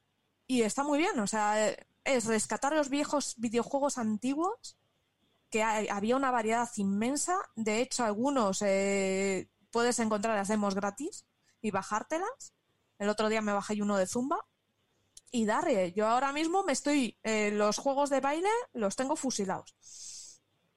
Y los de deportes, eh, hace un par de días estuve tuiteando, pues eso, me puse a esquiar, a jugar al golf, estás constantemente en movimiento, ¿no? Y está muy bien porque hay, eh, si te paras a analizar lo que te está haciendo esa rutina, en muchos de ellos eh, estás haciendo sentadillas, estás haciendo ejercicios básicos de gimnasio sin, que, sin tú apenas darte cuenta. Entonces, eh, es un ejercicio bastante completo y es barato porque es algo que desechaste hace años o que ya no usas y que tienes muerto de risa criándote rayas en un trastero. Así que pueden venir muy bien. Todo ese tipo de cosas Sí, que, que además aquí ahora, no sé, no sé si en España también, eh, también es el caso, pero aquí se ha puesto de moda, se ha puesto muy de moda una cosa que se llama una, una aplicación y una máquina que se llama Pelotón, que es una bici estática que te puedes comprar, que viene con una pantallita. Entonces hay un señor que te grita eh, por ¡Ah, internet. qué genial! Entonces, básicamente, lo que, eh, ah, o sea, tú te compras la máquina, que supongo donde ellos harán su, su- su ganancia, pero después eh, eh, hay, hay clases eh, y, y interactivas, ¿no? Entonces, aquello tendrá su, su pequeña webcam y su pantallita, entonces tú pues estás en una clase, pero en tu casa. Pero vamos, si hace falta, yo, si queréis, yo grito también sin cobrar. Oye, es que se echa de menos. Yo, los abdominales en casa, si no hay un menda que me grite como en el gimnasio, no es lo mismo. Eh, es eso. El otro día mandé un WhatsApp al grupo de gimnasio, digo, os echo de menos. Si no te gritan. Pero es que es cierto, ¿no? El tema de este de la bici estática se lleva muy de moda ahora en muchos gimnasios, que es lo que llaman spinning virtual, porque se ahorran al monitor. Nosotros que tenemos WhatsApps semanales de nuestro profesor de escalada incitándonos a que no perdamos la forma física todo el rato y recordándonos lo mal que lo vamos a hacer si no hacemos los ejercicios que nos recomienda. Entonces tenemos ahí como la doble... Oye, qué motivado, Voz. eh, hombre. No, está muy bien, ¿eh? Se agradece. Porque si no llegaríamos ahí y no seríamos capaz ni de, ni de colgarnos a lo mono. Es que efectivamente es lo que le pasa a mucha gente, no sé si os habéis dado cuenta cuando vas al gimnasio y el mes de agosto te cierran, que luego vuelves en septiembre y el primer día repetas. O sea, no puedes. Y pues claro, evitas eso, evitas que te pase el efecto primer día de septiembre. ¿Vosotros creéis que hay más gente que se ha puesto a hacer ejercicio a raíz del encierro o que hay y que después va a seguir haciendo ejercicio porque ya cogió la rutina? ¿O que hay más gente que pues que no, no está haciendo nada y que la gente que hacía tampoco está haciendo? A ver, yo no sé, yo te puedo ¿A decir qué que, apostáis? yo te puedo decir que en mi edificio, el retumbar de mi edificio antes no estaba. Entonces, el retumbar de, de mil personas saltando y, y eso antes no pasaba. Entonces, no, pero no, no sé, una vez que se, que se quite el, que se vayan las restricciones de salir de casa, no sé, no sé qué es lo que va a pasar. No Yo sé, creo que hay mucha vecina- gente que se está animando. Sí, mi vecina de arriba es una mujer de 70 años y claro, esta mujer está acostumbrada a ir al gimnasio todos los días. Pues ya tenéis que oír, por la mañana no para, no para, o sea, se monta sus clases de aeróbic. Yo me la estoy imaginando siempre con su cinta lo Evan, a, lo Evan Asarra y sus calentadores, porque es de su época. Y la tía pega unos saltos que digo, pues yo no estoy tan ágil. Ya os digo, es alucinante. Bueno, bueno, sigamos con las preguntas, ¿no? Dice Sí, Carlos. sí, ¿no? sí, sí. Juan Carlos. Vale, eh, hay una pregunta de matemáticas. Y dice Sentom, dice, buenas, estoy intentando inculcar las mates en la naturaleza a mis hijas y he hecho una foto un tulipán de mi maceta. ¿Hay una eh, fórmula matemática para obtener es- este dibujo, eh, este dibujo de la gráfica? Sí, en Twitter está y es un tulipán, efectivamente, y lo que está mostrando es la típica estructura fractal de la naturaleza. Entonces, los fractales son un modelo matemático muy común y, y sí se pueden representar.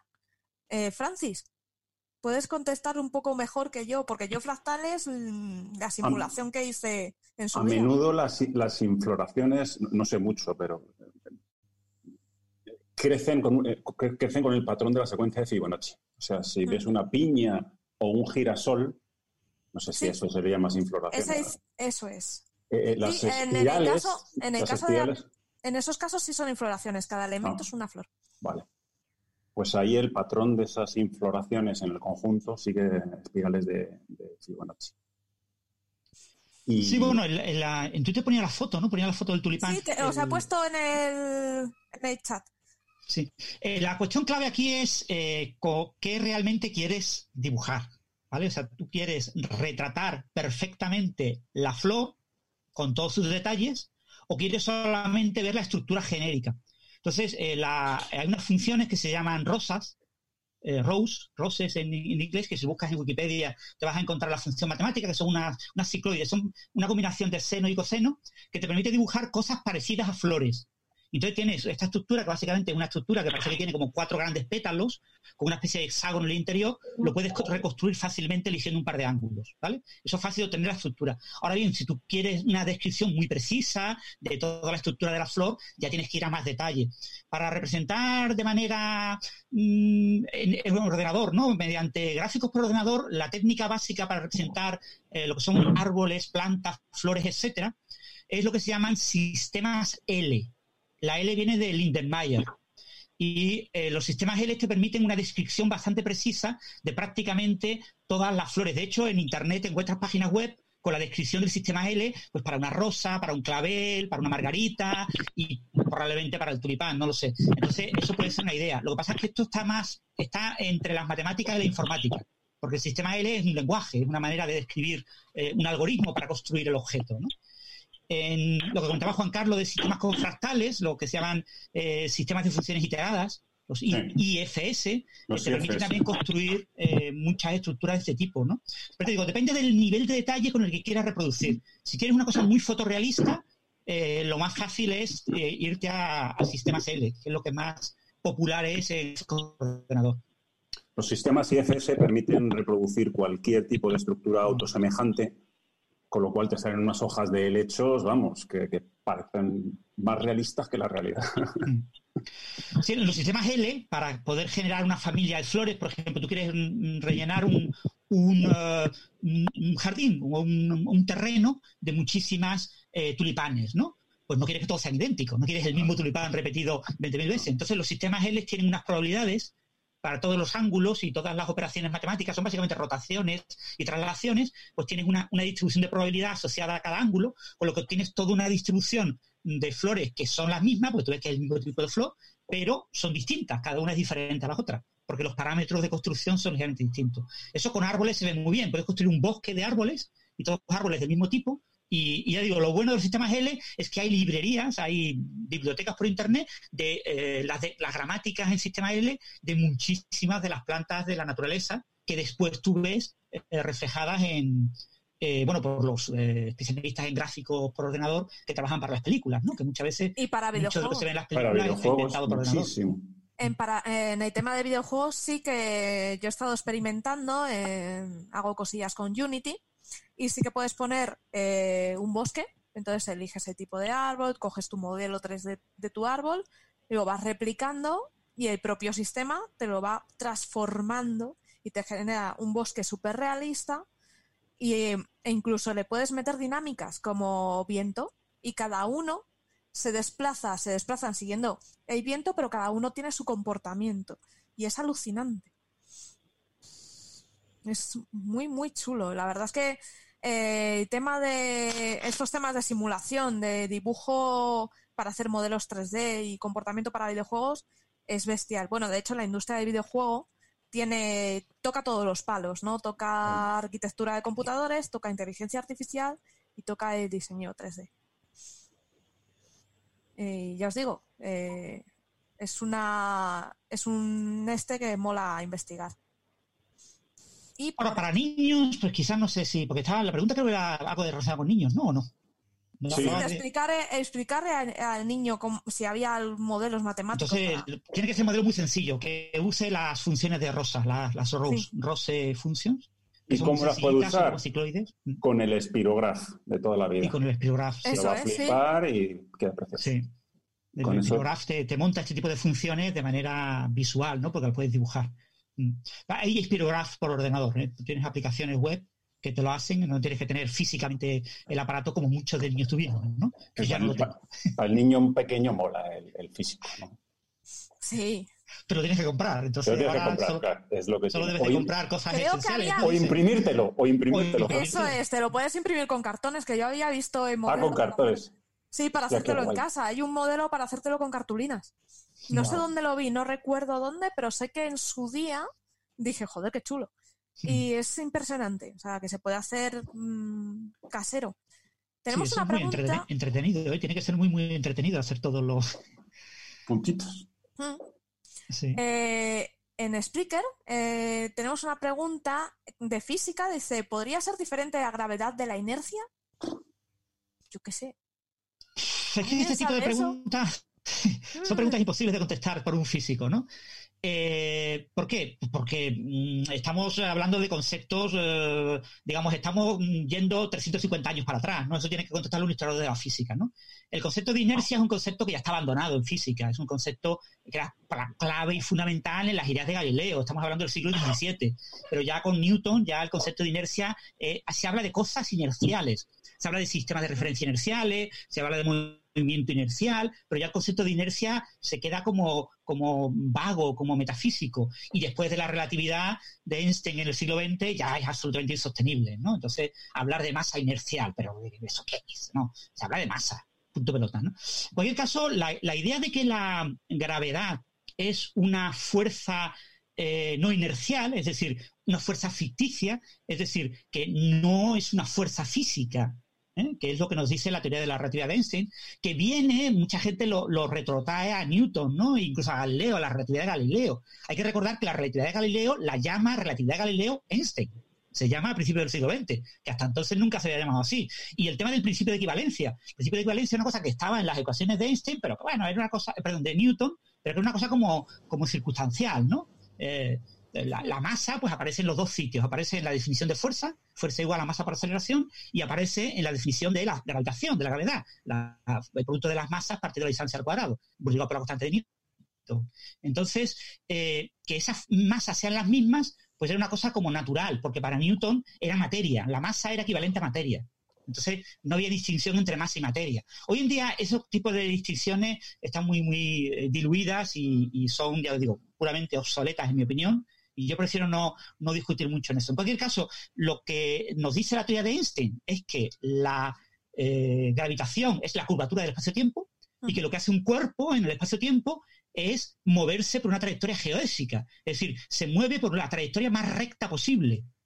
Entonces, esa trayectoria más recta posible es como la trayectoria recta no sometida a fuerzas en la teoría newtoniana. Entonces, lo que diríamos un sistema de referencia inercial, un sistema de referencia no sometido a fuerza. Recordar sobre todo una cosa muy, muy importante. Los sistemas de referencia no son inerciales o no inerciales. Los sistemas de referencia son inerciales respecto a otros sistemas de referencia. ¿eh? Eh, eh, un sistema de referencia es inercial o no inercial dependiendo de con qué otro sistema de referencia lo compares. Entonces, tú dices, no, pues lo puedo comparar con un sistema de referencia en reposo. Eso podría ser Newton. Pero nosotros ya podemos hacerlo. Porque no existe el reposo, ¿vale? La Tierra, por ejemplo, está rotando. O sea, que nosotros estamos en un sistema de referencia no inercial, porque la Tierra rota. Sin embargo, para nosotros, para muchas cosas, relativo al suelo, estamos en un sistema de referencia inercial. O estamos parados o estamos andando a velocidad más o menos constante. Entonces, este tipo de conceptos a mí no me gusta mucho porque mm, si queremos hablar de historia, pues hay que hablar de historia con todos los detalles. Y a nivel moderno a mí no me gusta este tipo de comparación. Pero en cualquier caso, eh, la gravitación no es una fuerza física como es, eh, aparentemente, eh, son todas las demás fuerzas de interacciones fundamentales, el electromagnetismo, la interacción fuerte, la interacción débil, son interacciones físicas en las que tiene que haber un contacto de cosas. Ese contacto básicamente pues son los eh, bosones gays, el, fotón, los gluones o los bosones débiles. En la gravedad el, podría haber ese tipo de interpretación en una futura gravedad cuántica, si al final se confirma que en esa futura gravedad cuántica existe el concepto de gravitón, pero el gravitón no ha sido observado, con lo que tampoco lo sabemos, con lo que lo que sabemos de la gravedad es que es eso, es la curvatura del espacio-tiempo y un movimiento lo más recto posible en el espacio-tiempo. Entonces, eh, todo, cuerpo que se mueve, eh, por ejemplo, alrededor de la Tierra, pues trata de moverse lo más recto posible sin que le influya ninguna fuerza. Y acaba siendo una trayectoria cerrada, una trayectoria no es, no es cerrada, ¿eh? en, la relatividad general no existen las trayectorias cerradas, ¿eh? no existen las trayectorias keplerianas de tipo elipse. Eh, en la gravitación de Einstein toda trayectoria es abierta y, de hecho todo, cuerpo, todo un sistema que rota alrededor de otro emite ondas gravitacionales y pierde energía, ¿vale? Lo que es un proceso muy lento y a la escala habitual en la que estamos trabajando es una buena aproximación la teoría de Newton. Pero en qué caso, yo no, mm, no asociaría eh, la idea de gravedad a fuerza no inercial. Yo quitaría esa asociación y diría, la gravedad, pues eso es eh, la curvatura del espacio-tiempo y que yo me mueva. Y en cuanto a si esto se puede modificar, obviamente sí. O sea, es decir, la teoría de la relatividad de Einstein, como todas las teorías físicas, tienen una validad, una validez eh, concreta. O sea, hay un rango de validez, hay un trozo de universo que describen perfectamente y fuera de ese trozo de universo ese, trozo de condiciones, de esas eh, hipótesis eh, básicas, eh, probablemente pues, haya que modificarla. todavía no hemos encontrado ningún hecho experimental que requiera modificar la gravedad de Einstein, pero con toda seguridad tiene que existir. Eso es así, las teorías no son eternas, ¿vale? O sea, la idea de que una teoría es eterna es la teoría que tiene todo, cuando las teorías se establecen, ¿no? En el, pero es muy, muy complicado, ¿vale? O sea, cuando Newton crea la mecánica newtoniana, no piensa que es eterna. De hecho, en el siglo XVIII, eh, pues uno de los gravísimos problemas es que nadie podía entender cómo se movía la luna. No, pero sí, mm, eh, eh, Newton dijo que la manzana caía igual que el movimiento de la luna, sí, pero nadie entendía el movimiento de la luna. El movimiento de la luna se empezó a entender a finales del siglo XIX. durante el siglo XVIII hubo muchísimas modificaciones de la gravedad de Newton porque era necesario modificar la gravedad de Newton para entender ese tipo de, cuerpos celestes que nos rodeaban, entender el movimiento de Marte, entender la Luna, porque eran movimientos mucho más complicados de lo que describía la, eh, teoría de, Newton, fundamentalmente porque tenía una descripción muy inadecuada, porque la, Luna, por ejemplo, se aleja de nosotros, eso no se sabía, hay muchas cosas que no se sabían. Entonces, cuando metes ese conocimiento, ya lo arreglas y descubres que la física newtoniana es tan buena que te permite llevar el hombre a la Luna, pero necesitas eh, añadir ese conocimiento. ¿Sí, Juan Carlos?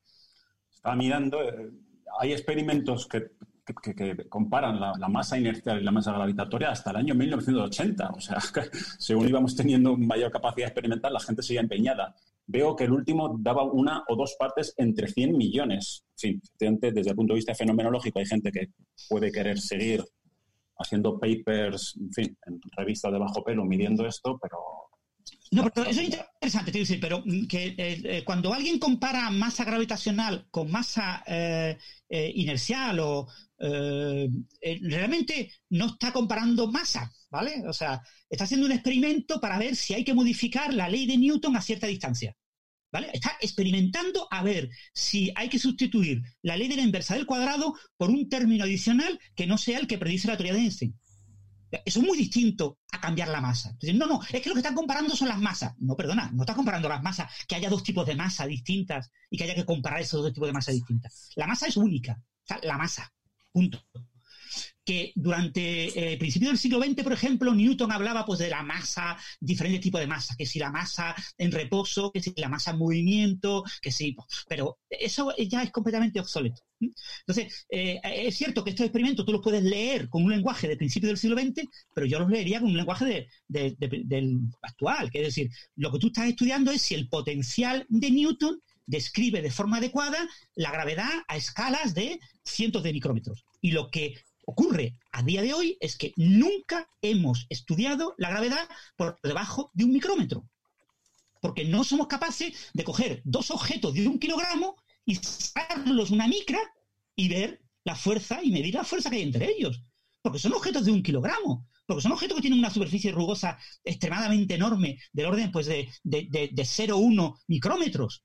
Es decir, estamos hablando de, comparar una estructura montañosa con otra estructura montañosa y tratar de colocar una encima de otra. Es muy difícil, son muy, muy difíciles. Entonces, eh, se sigue trabajando en eso. Pero a mí no me gusta leer esos experimentos como que estamos comparando diferentes masas con diferentes etiquetas. Lo de ponerle a las masas de etiquetas, no. A ver, ¿qué mide el experimento? Pues el experimento mide tal cosa, pues hablemos de esa cosa pero no mm, a mí no me gusta, pero yo sé que hay mucha gente que lo, que lo dice, ¿eh? o sea, muchos físicos, ¿eh? Juan Carlos tiene toda la razón del mundo, hay mucha gente que sigue utilizando un lenguaje eh, antiguo porque mm, parece como que lo entiende mejor, pero no necesariamente lo entiende mejor, porque cuando tienes que meter muchos adjetivos, meter adjetivos a las cosas no ayuda, complica. Porque en cualquier momento pierdes un adjetivo porque dices, por el contexto está claro cuál es el adjetivo correcto. Y de repente todo el mundo se pierde. ¿Pero qué adjetivo hay que poner? Eh, ahí, eh, con esta, esta, masa que has usado ahora mismo, ¿qué masa es? Si hay 422 masas, ¿cuál de ellas es? Es que no te voy a poner siempre la masa que es. Por el contexto, sácalo tú. pues no. Eh, eso, eso, genera muchísimas dificultades desde el punto de vista de, explicar las cosas. Entonces, la masa es lo que es y lo que no es masa, pues es momento lineal. Que te cuesta trabajo decir que es energía. O sea, no, tiene mayor. O sea, la, la masa en movimiento, ¿qué es? Pues masa más energía cinética. La navaja de Ockham se carga los adjetivos. Es su, Claro, claro. Lo suyo es cargarte los adjetivos, porque genera mucha confusión. no sé si he contestado la pregunta, pero bueno, yo he dicho un discurso aquí Hay una pregunta aquí de, de José María Medrano, nos suena de algo, que mm, pide algún sitio donde pueda haber eh, la explicación de la teoría de cuerdas para no iniciados. ¿Le podemos recomendar algún lugar, algún sitio donde pueda leer cosas sencillas sobre cuerdas? Es que a mí teoría de cuerdas me parece demasiado complicado. Entonces creo que a nivel divulgativo sencillo es muy complejo. Eh, bueno, la teoría de cuerdas es como todo, o sea, depende de lo que tú quieras que te expliquen, ¿vale? O sea, eh, la teoría de cuerdas es una cosa que está en construcción, entonces las cosas que están en construcción no se pueden explicar eh, porque están en construcción, ¿vale? Todavía no sabemos lo que hay que explicar, ¿vale? O sea, tú no puedes explicar lo que no sabes, ¿no? Y todavía no sabemos cuál es la visión. Hay muchos libros de teoría de cuerdas. En mi blog yo tuve una época en la que yo empecé a escribir un libro de teoría de cuerdas, eh, de divulgación, y entonces estuve reseñando los libros más famosos de teoría de cuerdas. Entonces en mi blog, si buscas por reseña y, libros, te encontrarás libros de todos los niveles, desde niveles súper básicos eh, a niveles muy altos. Un libro básico que está bastante bien es el libro de una serie que a mucha gente no le gusta, que es la serie esta de RBA de eh, Un paseo por el cosmos, que ha dado también en National Geographic, ¿no? Son libros relativamente fáciles de conseguir, lo que pasa es que se consiguen en kioscos, ¿no? Eh, y es el libro de cuerdas y supercuerdas. Es el libro que, escribió un experto español, bueno, está afincado en España, no es español, es eh, creo que es uruguayo, José Edelstein, que ha estado en Coffee Break alguna otra vez, y, y, su gran colega Gastón Guiribet, que también los dos trabajan en de cuerdas y los dos escribieron un libro delicioso, muy delgadito. Estos libros son de 140 páginas, son libros súper cuadriculados, todo, y están muy bien. Eh, y ese libro es muy recomendable. Se llama Cuerdas y supercuerdas, la naturaleza microscópica de las partículas y el espacio-tiempo. Después hay muchos otros libros de teoría de cuerdas, ¿no? Eh, hay libros de teoría de cuerdas for dummies. En la serie de para, para torpes o para, como le llamen, mm. for dummies, eh, tienes un libro de teoría de cuerdas. Eh, hay libros de teoría de cuerdas eh, por todo, por doquier. Un libro muy bueno, eh, por ejemplo, es el pequeño libro de la teoría de cuerdas, The Little Book of String Theory. Es un libro muy, muy bonito que han traducido ya al español, que lo tradujeron, no sé si el año pasado. Es un libro de como hace 6 o 7 años. Y el libro te decía, para hablarte de teoría de cuerdas te tengo que hablar de branas, así que solo te voy a hablar de branas. Y solo te habla de branas. Pero eso es lo maravilloso de un libro, eh, te dice, mira, para hablarte de teoría de cuerda y contarte lo del 67, o lo del 74, o lo del 83, o lo del 94, te cuento por lo que estamos jugando más o menos en el año 2000, 2004. Es un libro que está muy bien, se llama El pequeño libro de la teoría de cuerdas. Y ya os digo, está traducido al español, pero se puede conseguir en, inglés fácilmente. Pero hay muchísimos libros, ¿no? Eh, String Zero Demystify, por ejemplo, eh, hay una serie de libros, se llaman eh, de McGaughey, de McGraw-Hill, la editorial, se llaman Demystify, son libros que, que tratan de eh, hablar de temas complicados, ¿no? de, genética, de, y tienen un libro de teoría de cuerdas que también está bastante bien. Eh, hay muchísimos libros de teoría de cuerdas. Es que McGraw-Hill mm, es, eh, es, una librería técnica, es... Sí. tiene libros la, serie, por ejemplo, de libros para completamente idiotas, ¿no? las guías para los completamente idiotas. También tiene un libro de teoría de cuerdas que también está bastante bien. O sea, hay muchos libros de, divulgación de teoría de cuerdas que sin usar muchas fórmulas te cuentan más o menos cuál es la idea. Pero lo que hay que tener en cuenta es eso. ¿Qué te cuentan? O te cuentan lo que se conocía en el 70, o lo que se conocía en el 80, o lo que se conocía en el 90, o lo que se conocía en el 2000. Pero es que todavía no sabemos lo que es la teoría de cuerdas. entonces, ¿quieres decir que es imposible explicar la teoría de cuerdas el momento. En el momento. no, yo, te puedo explicar la teoría de cuerda, pero eh, tú no vas a entender por qué la teoría de cuerdas sirve para algo. ¿Vale? Porque no, puedes entender eh, por qué hay gente que tiene un amor especial al formalismo de la teoría de cuerda y lo ve supernatural. Eso es muy difícil de explicar sin entender cómo ha ido evolucionando el campo y cómo hemos visto que en realidad la teoría de cuerdas pues es seguir haciendo lo que estábamos haciendo un poquito mejor. Entonces, bien lo que se Corrígeme, seguramente, eh, pero la teoría de cuerdas, toma frase, no tiene capacidad predictiva a día de hoy, ¿cierto? Bueno, eh, la, teoría de cuerdas, como todas las teorías, predicen su rango de validez y el rango de validez de las ideas básicas y triviales de la teoría de cuerdas, las ideas más sencillas de la teoría de cuerdas, es la escala de Planck. Entonces, la teoría de cuerdas predice cómo es la escala de Planck. Claro, tú dices, es que yo no puedo explorar experimentalmente la escala de Planck. Ah, es tu problema. Si, tú quieres estirar desde la escala de plan hasta la escala que estamos estudiando y tienes que estirarlo como 18 órdenes de magnitud, pues es estirar mucho. Es que si en esos 18 órdenes de magnitud no pasa nada y de repente en un momento pasa todo, y ese momento es lo que estamos explorando ahora, pues predigo que hay cositas ahora. Por eso hay gente, se llama fenomenología de la teoría de cuerdas.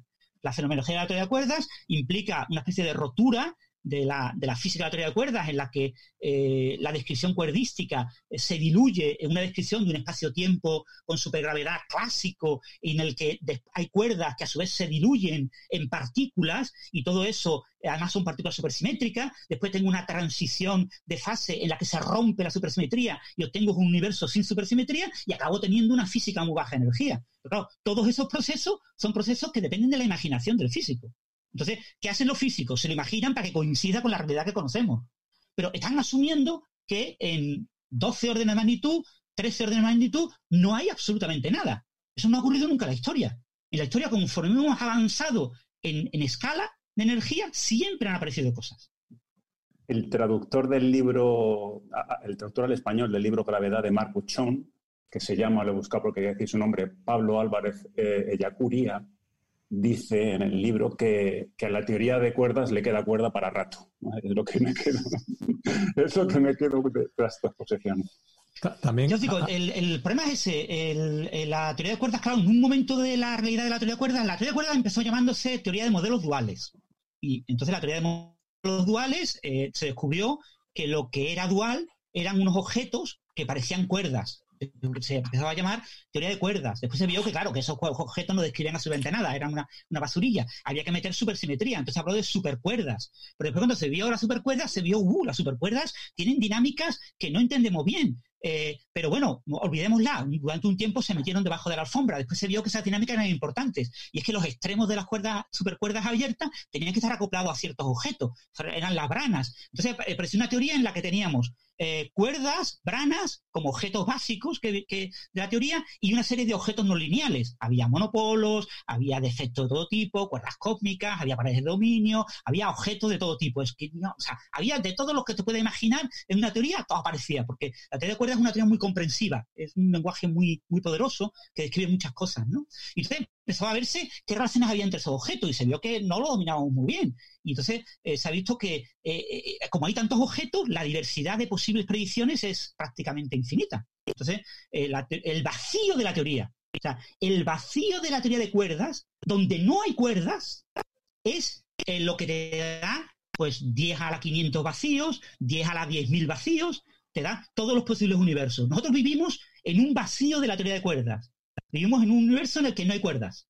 Por tanto, es un vacío de esa teoría de cuerdas. Y lo que pasa es que de llegar de una teoría de cuerdas hasta el vacío, pues tengo una barbaridad, podrían ser infinitas posibilidades. O sea, no lo sabemos. De hecho, no sabemos ni siquiera si hay infinitas eh, variedades de cada villao. Eh, las estimaciones por ordenador hablan de unas 30.000, pero seguramente hay una conjetura de, del propio Yao que dice que es el número finito, ¿vale? La conjetura de Yao. Pero no sabemos si es un número finito, puede ser un número infinito. También sabemos que hay mirrosymmetry, o sea que no todas las variedades de Calabi-Yau describen la misma física. O sea, fijaros que es un tema muy, muy complejo de contarlo bien. En cualquier caso, lo que sí podemos contar es que para un físico que estudie eh, teoría cuántica de campos, el lenguaje natural moderno para usar la física de partículas hoy en día es el lenguaje cuerdista.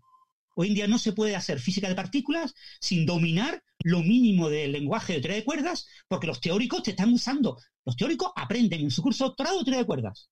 Es como sería la técnica CRISPR-Cas, ¿no? Hoy en día no puede salir una persona sabiendo, sabiendo genética sin haber estudiado CRISPR-Cas. Es que yo no lo voy a usar, ¿vale? No importa, pero tienes que saber CRISPR-Cas, porque en tu entorno lo va a usar todo el mundo y, puede que tú lo uses de manera indirecta. Lo mismo pasa con la teoría de cuerdas. Es un lenguaje matemático que está, mm, eh, es muy natural y, y claro, eh, pero claro, es matemáticas. La teoría de cuerdas es básicamente, a día de hoy, matemáticas.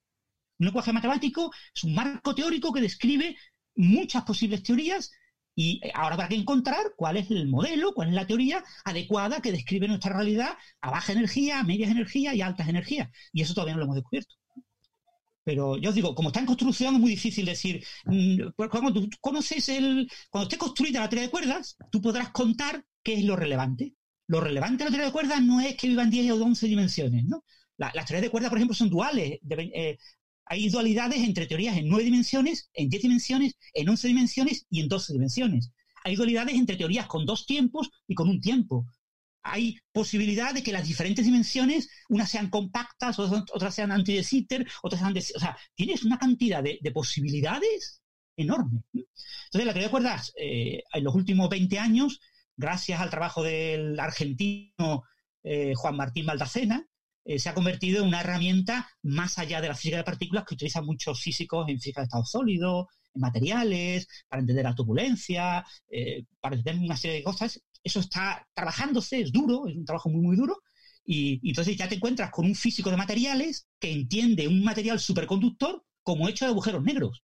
Pero agujeros hay, no hay un agujero negro. Ya, ya, no, es que no son agujeros negros. Es que es dual el comportamiento de las nubes de electrones en este material a una especie de gas de agujeros negros equivalente. Y trabajo, me voy a los agujeros negros, hago mis cálculos y retorno a, y eso, se está haciendo. Entonces, es difícil explicar bien la teoría de cuerdas. Pero en cualquier caso, una buena introducción a lo que nos gustaría que fuera la teoría de cuerdas del punto de vista práctico puede ser el libro este de, de Edelstein, que está muy bien, es muy cortito, y te cuenta las cuatro o cinco ideas básicas, ¿no? Sobre todo eso. Nuestro universo es un vacío, en nuestro universo no hay cuerdas. No es verdad que en teoría de cuerdas las partículas sean vibraciones de las cuerdas. No es verdad. Las partículas en la escala de Planck donde hay cuerdas son vibraciones de cuerdas, pero en la escala de Planck, no nuestras partículas. Un electrón no es una vibración de una cuerda. Un electrón es una excitación de un campo cuántico que está en el vacío de una teoría de cuerdas que en su vacío lo que tiene es un repertorio de campos cuánticos y un corte en spin, en spin 2, para que haya un espacio-tiempo de, gravitones con spin 2 y, campos de spin 1, tres medios, eh, un medio y cero. Ya sabéis, Francis ha hecho spin un par de veces, así que ya sabéis, dos chupitos. Y iba a decir que también, mm, quizá un poco más divulgativo, y no lo voy a recomendar, pero porque no lo he leído, pero lo voy a mencionar, Aquí mucha gente habla de un libro que se llama El universo elegante de Brian Greene. Sí. Que Brian Greene es, un, es un Ese un libro está muy bien. O sea, el universo elegante está muy bien. Es un libro gordo, es un tocho. Y eh, le pasa lo mismo, es una especie de. imita en estilo a la breve historia del tiempo de Hawking. En la parte final habla de su vida, de su contribución. Eh, Brian Greene fue el que descubrió eh, la mirror symmetry, el hecho de que hay parejas de variedades de Calabi-Yau que describen la misma física. eso, en su momento, estamos hablando en su momento en 1987, 1988, fue una cosa muy revolucionaria que hizo muy famoso a Brian Greene, que en el 93-94 se vio que realidad no servía para nada y, y, desde entonces pues no sirve para nada, ¿vale? Pero que es una cosa clave que viene en todos los libros de texto, que está muy bien. Entonces el libro está muy bien porque te va contando pues, todo lo que sabemos de la física en el siglo XX, esto lo que es espacio-tiempo, lo que son las partículas, y llega y te mete un poco la teoría de cuerdas, que la teoría de cuerdas surge de manera muy natural, y te, la cuenta con muchas anécdotas, él ha conocido a muchos de los grandes teóricos de cuerdas, o sea, el universo elegante está muy, muy bien. Es un libro muy recomendable, eh, teniendo en cuenta que es un libro que te cuenta mm, básicamente cómo era la teoría de cuerdas, pues en 1994 o 95 no, no llega mucho más lejos. Entonces, lo que era en aquella época la teoría de cuerdas fue un momento en el que cambió radicalmente. O sea, la teoría de cuerdas dio una vuelta y, se convirtió en lo que se llama teoría M. ¿no? En aquel momento surge la teoría M y, ya nadie, nadie habla de teoría de cuerdas sin poner una M y poner ahí una especie de rombito con varias teorías de cuerdas alrededor. ¿no? lo importante es la magia, la, madre, la teoría M que está ahí en medio. ¿no? Eh, eso no lo, no lo cuenta Green en su libro. Madre mía. Bueno, vamos a pasar a la última. Mola, mola, mola. Vamos a pasar a la última pregunta que vamos a colar por aquí, que es de Dos Ivanicus en Spreaker, que dice una preguntilla sobre genética. Dice, ¿los test esos de ADN tan de moda en Estados Unidos que dicen tu mix étnico-genético, diciendo la procedencia geográfica de tus ancestros, son magufadas o tienen cierta seriedad? ¿Podrías explicar cómo funcionan o supuestamente funcionan? Eh, Sandra, cuéntanos, porque yo ni idea. Pues respuesta simple, magufadas. Eh, a ver, estos, estos test lo que hacen es que te, traen un, un, kit, entre comillas, ¿no? Para que te sientas un poco más en el mundo científico. Y ese kit de experto incluye básicamente una torunda, que es como un bastoncillo de los oídos, pero para la boca, con el cual te rascas el, el papo, pero por dentro de la boca. Y, y ahí, pues supuestamente. porque el papo me ha sonado otro caso. Ah, en Burgos, eh, el papo son las mejillas. Ah, vale, especifica porque nos estábamos imaginando a Gwyneth Paltrow. Ah, no, no, no, no, no. Bueno, sí, es que esa- vale. No había caído, claro, es que esa palabra, bueno, en Burgos eh, eso significa mejilla, las mejillas, Vale, vale. que a vale. veces sí, igual puede inducir error. Bueno, pues eh, por dentro de la boca eh, te pasa, te rascas un poco con la turunda y saca células que supuestamente son células epiteliales, ¿no? De dentro de la boca. Y esas células, como cualquier otra célula, mientras no sea un glóbulo rojo, pues contiene ahí material genético en el cual supuestamente está toda nuestra información genética y ellos dicen que te pueden decir tus ancestros. Eh, desde mi punto de vista, eso es mentira. Como mucho podrían decirte tus Si semejanzas con no. el genoma no de tus ancestros, sino de tus contemporáneos. ¿Por qué? Porque realmente como, funciona, como funcionan estos test genéticos es con unas bases de datos que se generan, eh, bueno, que se han generado para, para varios proyectos ahora de secuenciación masiva que se están haciendo a nivel mundial.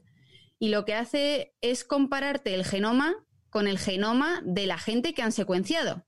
Y esto para empezar ya es un sesgo. ¿Por qué?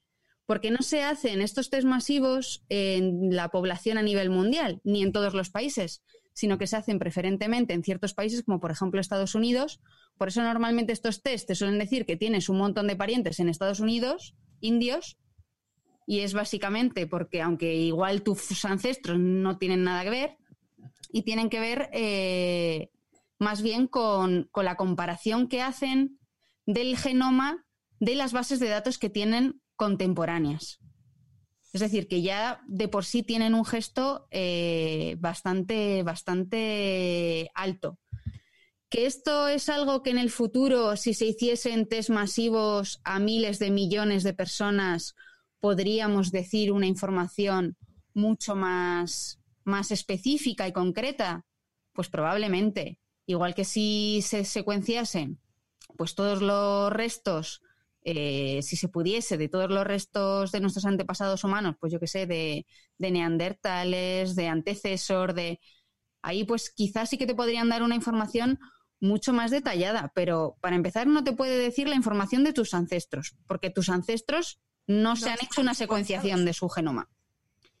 Ahora, que yo creo que en el futuro esta información porque al fin y al cabo nuestro, nuestro genoma, pues nuestro ADN está formado por cuatro bases que contienen la información que es igual, no- pues igual para un ser humano que, que incluso para, para los dinosaurios o para lo- una planta.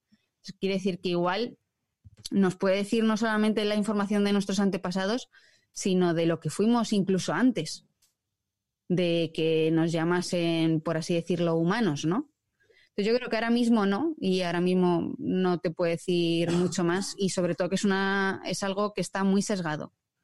Quizá en el y futuro. aparte, tiene un doble filo. No sé si lo sabéis, porque tú le estás proporcionando a dicha empresa tus datos genéticos, colega. Entonces, ¿tú qué estás haciendo? Estás eh, regalando. Bueno, no, estás No, pagando- estás con- pagando por encima darles información a una empresa. una información que van a encontrar muy útil para seguir trabajando. Y que de hecho a ellos les costaría dinero eh, de es, cualquier otra conseguirla. forma. O sea, estás Conseguirla. pagando por algo por lo que te deberían pagar a ti. Exactamente. Igual que los, los test estos que detectan intolerancia Sí, a muchas cosas. O, o, por ejemplo, que te dicen. Pero bueno, lo- los de las intolerancias funcionan bastante bien, porque funcionan de una manera diferente. Igual Jara puede explicarlo mejor. Pero también hay otros test que te dicen, por ejemplo, si eres propenso a padecer ciertas enfermedades. Eso no sé si los habéis visto. En el- los mismos kits, cuando tú seleccionas el kit de tus ancestros, te dan la oportunidad normalmente de por 50 o 60 euros más también decirte qué posibles enfermedades vas a tener en tu futuro. Y, Y esto eso tampoco es cierto, porque no es cierto. A la hora de desarrollar una enfermedad tienes un factor genético, pero un factor de entorno. Exactamente, que es lo que llamamos la epigenética, ¿no? También un poco, y el factor ambiental. Tú puedes tener una base genética pero también influye mucho pues eh, los factores ambientales y los condicionantes que tú tengas en tu vida. Eso es. Bueno, el tema de los test de, de, alimentos, pues a ver, hay algunos que sí están claros, como el de la intolerancia a la lactosa, pero después hay bastantes que están circulando, incluso que se hacen en farmacias y que están rechazados por sociedades importantes. Mm, primero con este tema hay bastante confusión entre la gente, entre lo que es intolerancia, alergia, y usan los conceptos casi como equivalentes. Por decirlo de una forma muy básica, eh, una intolerancia eh, puede generarte un problema digestivo importante, tan importante que puedes acabar en el hospital, pero una alergia te puede matar. Entonces, la gente a veces que de pronto decide que es un poco alérgica a tal cosa, no saben lo que significa realmente tener una alergia a un alimento y gente que tiene que ir pues con una inyección de adrenalina encima todo el tiempo por si tienen realmente un choque anafiláctico. Entonces, en estas eh, test de estas intolerancias, ¿qué es lo que ocurre? Pues que las intolerancias tienen generalmente un grado. Por ejemplo, se dice mucho que en España aproximadamente 30% de la gente es intolerante a la lactosa, lo cual quiere decir que el 70% es completamente tolerante a la lactosa, por cierto, y en ese 30% tenemos todos los rangos, es decir, tenemos personas que por tomar de 20 mililitros de leche ya empiezan a sentirse mal y gente que su rango de intolerancia está en medio litro de leche. Entonces, ¿qué ocurre con estos test? Pues que de pronto las sensibilidades están todas bajísimas. Entonces, si os fijáis, si conocéis a gente en vuestro entorno que se haga test de este tipo, a todo el mundo le ha salido que es intolerante a varias cosas. Y además de lo más diversa, quien se lo ha hecho dice, no, es que yo ya he encontrado que soy intolerante al apio, a la avellana y al salmón. Y claro, por eso es por lo que engordaba, porque tenía esas intolerancias que hasta ahora no me, no me las habían dicho. Y ya todos felices, ¿no? Entonces, ¿qué ocurre? Quien quiera hacer un, quien se hace un test de esos, no se va a quedar a gusto si sale de ahí y le dicen, usted no es intolerante a nada. Entonces, las sensibilidades están puestas de una manera que sí, a lo mejor tú has salido que eres intolerante al apio, pero es que tendrías que tomarte un kilo de, apio para que te empezara a sentar mal, ¿no? Entonces realmente son test que no tienen una validez para que uno llegue, se autodiagnostique y a partir de ahí se diseñe dietas extravagantes y sobre todo en el caso de las alergias, pues insisto que son un problema muy serio y que no son para que de pronto confundamos el me sienta mal el pimiento, oye, pues de toda la vida uno ha sabido que le sentaba mal un alimento, pues no lo tomaba y ya está, o lo tomaba con moderación, ¿no? a convertirme, no, es que yo soy alérgico a esto y estamos ahí mezclando un problema que realmente es muy serio. Sí, básicamente yo creo que la diferencia, para que la gente se haga una idea, es cuando tomas algo se te cierra el esófago de forma que te atragantas y no puedes respirar, eso es alergia. O si te da una mm, se te suelta la tripa después de comer un determinado alimento, notas ruidos intestinales, puede ser una intolerancia, ve a visitar a tu digestivo. ¿Por qué? Porque el 90% de las intolerancias, la forma de diagnosticarlas es con una endoscopia. Mm. Sí, solamente hay un caso particular de intolerancia donde se mezclan rasgos de alergia, que es en el caso de la celiaquía, de la intolerancia al gluten, y donde además, por cierto, también hay mucho autodiagnóstico, de pronto hay mucha gente que ha decidido que son celíacos. Es cierto que hay una intolerancia al gluten no celíaca, pero eso en cualquier caso tiene que ser diagnosticado por tu médico. ¿Qué pasa con esa gente que de pronto deja de tomar gluten y se siente mejor? Oh, pues es que han dejado de tomar bollería industrial, pizzas, eh, un montón de alimentos y dices, espera, que es que a lo mejor tu problema no estaba en el gluten, tu problema estaba en los donuts. Entonces, eh, pues realmente, claro, nos convertimos todos, en, nos curamos a nosotros mismos con teorías de lo más diversas. No, y la celiaquía estamos hablando de un tema serio en el cual intervienen bastantes genes y que puede llevar de la mano otra serie de problemas que también se pueden desencadenar. O sea, una persona celíaca tiene que tener mucho cuidado porque su celiaquía, si no es tratada a tiempo o bien tratada, puede desencadenar en un, en un cáncer de colon o en cosas muy gordas. Además que luego puede eh, tener otro tipo de mutaciones, pues que un buen día tenga un poquito de vitíligo o, que, o incluso llegar más allá y tener cosas relacionadas con ese gen, como puede ser una diabetes. Sí, realmente son enfermedades serias, por eso la verdad es que a mí me, molesta bastante, pues esta gente, ¿no? Me parece un poco problemas de primer mundo cuando de pronto alguien llega y se, se autodiagnostica con intolerancia a la avellana o cualquier cosa de este tipo. Hmm. Pues bueno, ya estamos ahí con las con el tema de las preguntas. ¿Y por qué acabamos tan pronto las preguntas? Que estaréis ahí más moscas que, que un pavo en Navidad. Muy fácil. Porque ahora, en la ronda de despedidas, vamos a contar un chiste científico de los que nos habéis mandado con el hashtag Enciérrate con la ciencia. Y eh, lo vamos a contar. Hemos elegido los que más nos gustan o los más divertidos. Entonces. eh, O los menos frikis. o los menos frikis. El tema es eh, hoy y mañana estaremos recogiendo chistes. O sea, podéis dejarnos por Spreaker o bien por con el hashtag en Twitter los chistes científicos que se os ocurran y que os parezcan divertidos. ¿Vale? Y nosotros los contaremos. Pues nada, vamos a empezar. Creo que Juan Carlos tenía unos cuantos. Juan Carlos, cuéntame. Sí, tengo dos mini chistes que son especiales para mí porque me los han hecho llegar del Club de Cohetes de Agua del colegio de mis niños, que tienen 10 y 12 años, del King's College. Y eh, me han- en fin, me matan si no digo el nombre de todos los niños. Así que aquí van. Son Sandra, Héctor, Tommy, Isabela, Santi, Alice, Claudia, Lucas, Julia, Gonzalo, Gabriela, Sara, Luis, Teresa y Arturo. ¿Vale? Y los chistes son, son los siguientes, a mí me gusta mucho. Dice, le conté un chiste buenísimo a un químico, pero no hubo ninguna reacción. Y el, y el siguiente es, mira, la biología es esa ciencia en la que división y multiplicación significan lo mismo. Es verdad. Ha sido un placer estar con vosotros. Cada día me lo paso Un mejor. placer tenerte. Eh, Sandra, cuéntanos. Eh, pues Rafa Castillo dice: Hola, ¿sabéis cuánto dura un día en el planeta Mercurio? Pues dura exactamente como un lunes en la Tierra, 1407 horas. Joder, eso sí, eso es un lunes y lo demás son tonterías. Jara, A ver, pues uno que ha mandado eh, por Twitter Titán de ese company dice, va Heisenberg con el coche a toda velocidad, le para la policía y le dicen, ¿sabe a qué velocidad iba? Y contesta Heisenberg, no, pero sé exactamente dónde estaba. eso es. eh, Francis, ¿tienes algún chiste? Bueno, de los, del chiste que ha propuesto, por ejemplo, Rodolfo Cruz, ¿de dónde se suicidó el electrón? Pues desde el puente de hidrógeno. Efectivamente. No sé si lo he contado muy gracioso o no, pero bueno. Está bien. Eh, Carlos, ¿tienes alguno que hayas visto por ahí? Yo me voy a quedar con el de mi tocayo, que es eh, que además es otra persona que también tiene una- un handle de Twitter que es impronunciable, que es Carlos Porrón de Númenos. Y, y el chiste es qué pasa cuando X tiende a infinito, que infinito se seca. Efectivamente. Eh, Enoch, ¿tienes alguno por ahí? Porque Menos espera, he dicho Jara, sí, Sandra Sí. también. Me he dejado a alguien. Enoch, lanza.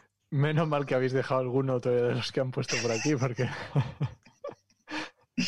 que ha puesto también, no sé dónde lo ha puesto, ha puesto técnico de Thor. Dice: solo Ese es maravilloso. Solo es- a mí me encanta. Solo exis- existen 10 tipos de personas en el mundo: los que entienden este chiste y los que no. Los que sabemos binario y los que no, efectivamente. Efectivamente. Pues nada, eso, que me podía encontrar en las redes como en 8MM. Muchas gracias. Bien. Juan, ¿tienes alguno por ahí? Pues me ha quitado el no que el que iba a decir. A mí también. Así que si quieres, Sara, rebusca, rebusca en el, en el... Es que est- estoy aquí, estoy en ello. Pero, ostris. Venga, pues alguien más que tenga algún chiste más de los que se conozca y ya está. Sí, alguno tiene alguno. Espérate, que estoy. Habían puesto uno de geología que a mí me gustaba. Mm. Ahora, tengo por aquí uno. Búscale, Sara. Estoy buscando, estoy buscando. Jolín. Parece que ninguno de nosotros es chistoso. Yo no soy chistoso, o sea, yo no soy capaz Yo creo- de... Por eso me espérate. divierto cada vez que escucho de nuevo un chiste, los chistes más sencillos. Bueno, mientras encontráis vez Lo vuelvo a otro. escuchar porque no me acuerdo. Mientras Ah, sí, encontráis otro. Dos formaciones por teléfono. Es, ¿Está lactita? No, está lagmita. Ese es el que decía. Ese es muy bueno. Ese es muy bueno. Pero Juan Carlos, que te han cortado. Sí, que como eh, que ahí han pasado unos segundos. El siguiente, eh, lo encontré en internet, ¿vale? No, dice, cree el ladrón que todos son de su colisión. Ostras. Es bueno. Estaba buscando porque esta tarde hemos Ya, estado, yo, llevamos todo el día eh, contándolos. Creo, creo que con la gracia que tenemos todos, creo que mañana nos van a pedir libro. Sí. Yo creo que mañana nos van a pedir libro. Bueno, Se nos da mejor. una- Igual le vendrían de mandar un audio. Oye, que molaría cantidad que nos mandasen audios con sus chistes. No estaría mal. Es un poco, es un poco el modelo de negocio de los test de ADN, ¿no? Que te hagan, eh, que te hagan, que te hagan los chistes por ti. Eh, sí, sí, me has pillado la idea de negocio. Bueno, como. Wyoming. Sí. Pues nada, y con esto nos vamos despidiendo. Eh, ha sido un placer. Muchísimas gracias a todos por estar ahí al otro lado y esperamos haberos divertido. No olvidéis que mañana tenemos otra cita a las seis y media y ojo, queremos más chistes. Atacad, atacad, no nos dejéis como nos habéis dejado ahora, que estamos ahí, que no. Así que ya sabéis, mandando los chistes y si podéis mandar un audio o algo así, ya seríais la leche. Pero no hace falta, ¿eh? Con que nos pongáis el chiste con el hashtag, suficiente. Un besazo. Chao. Chao. Chao.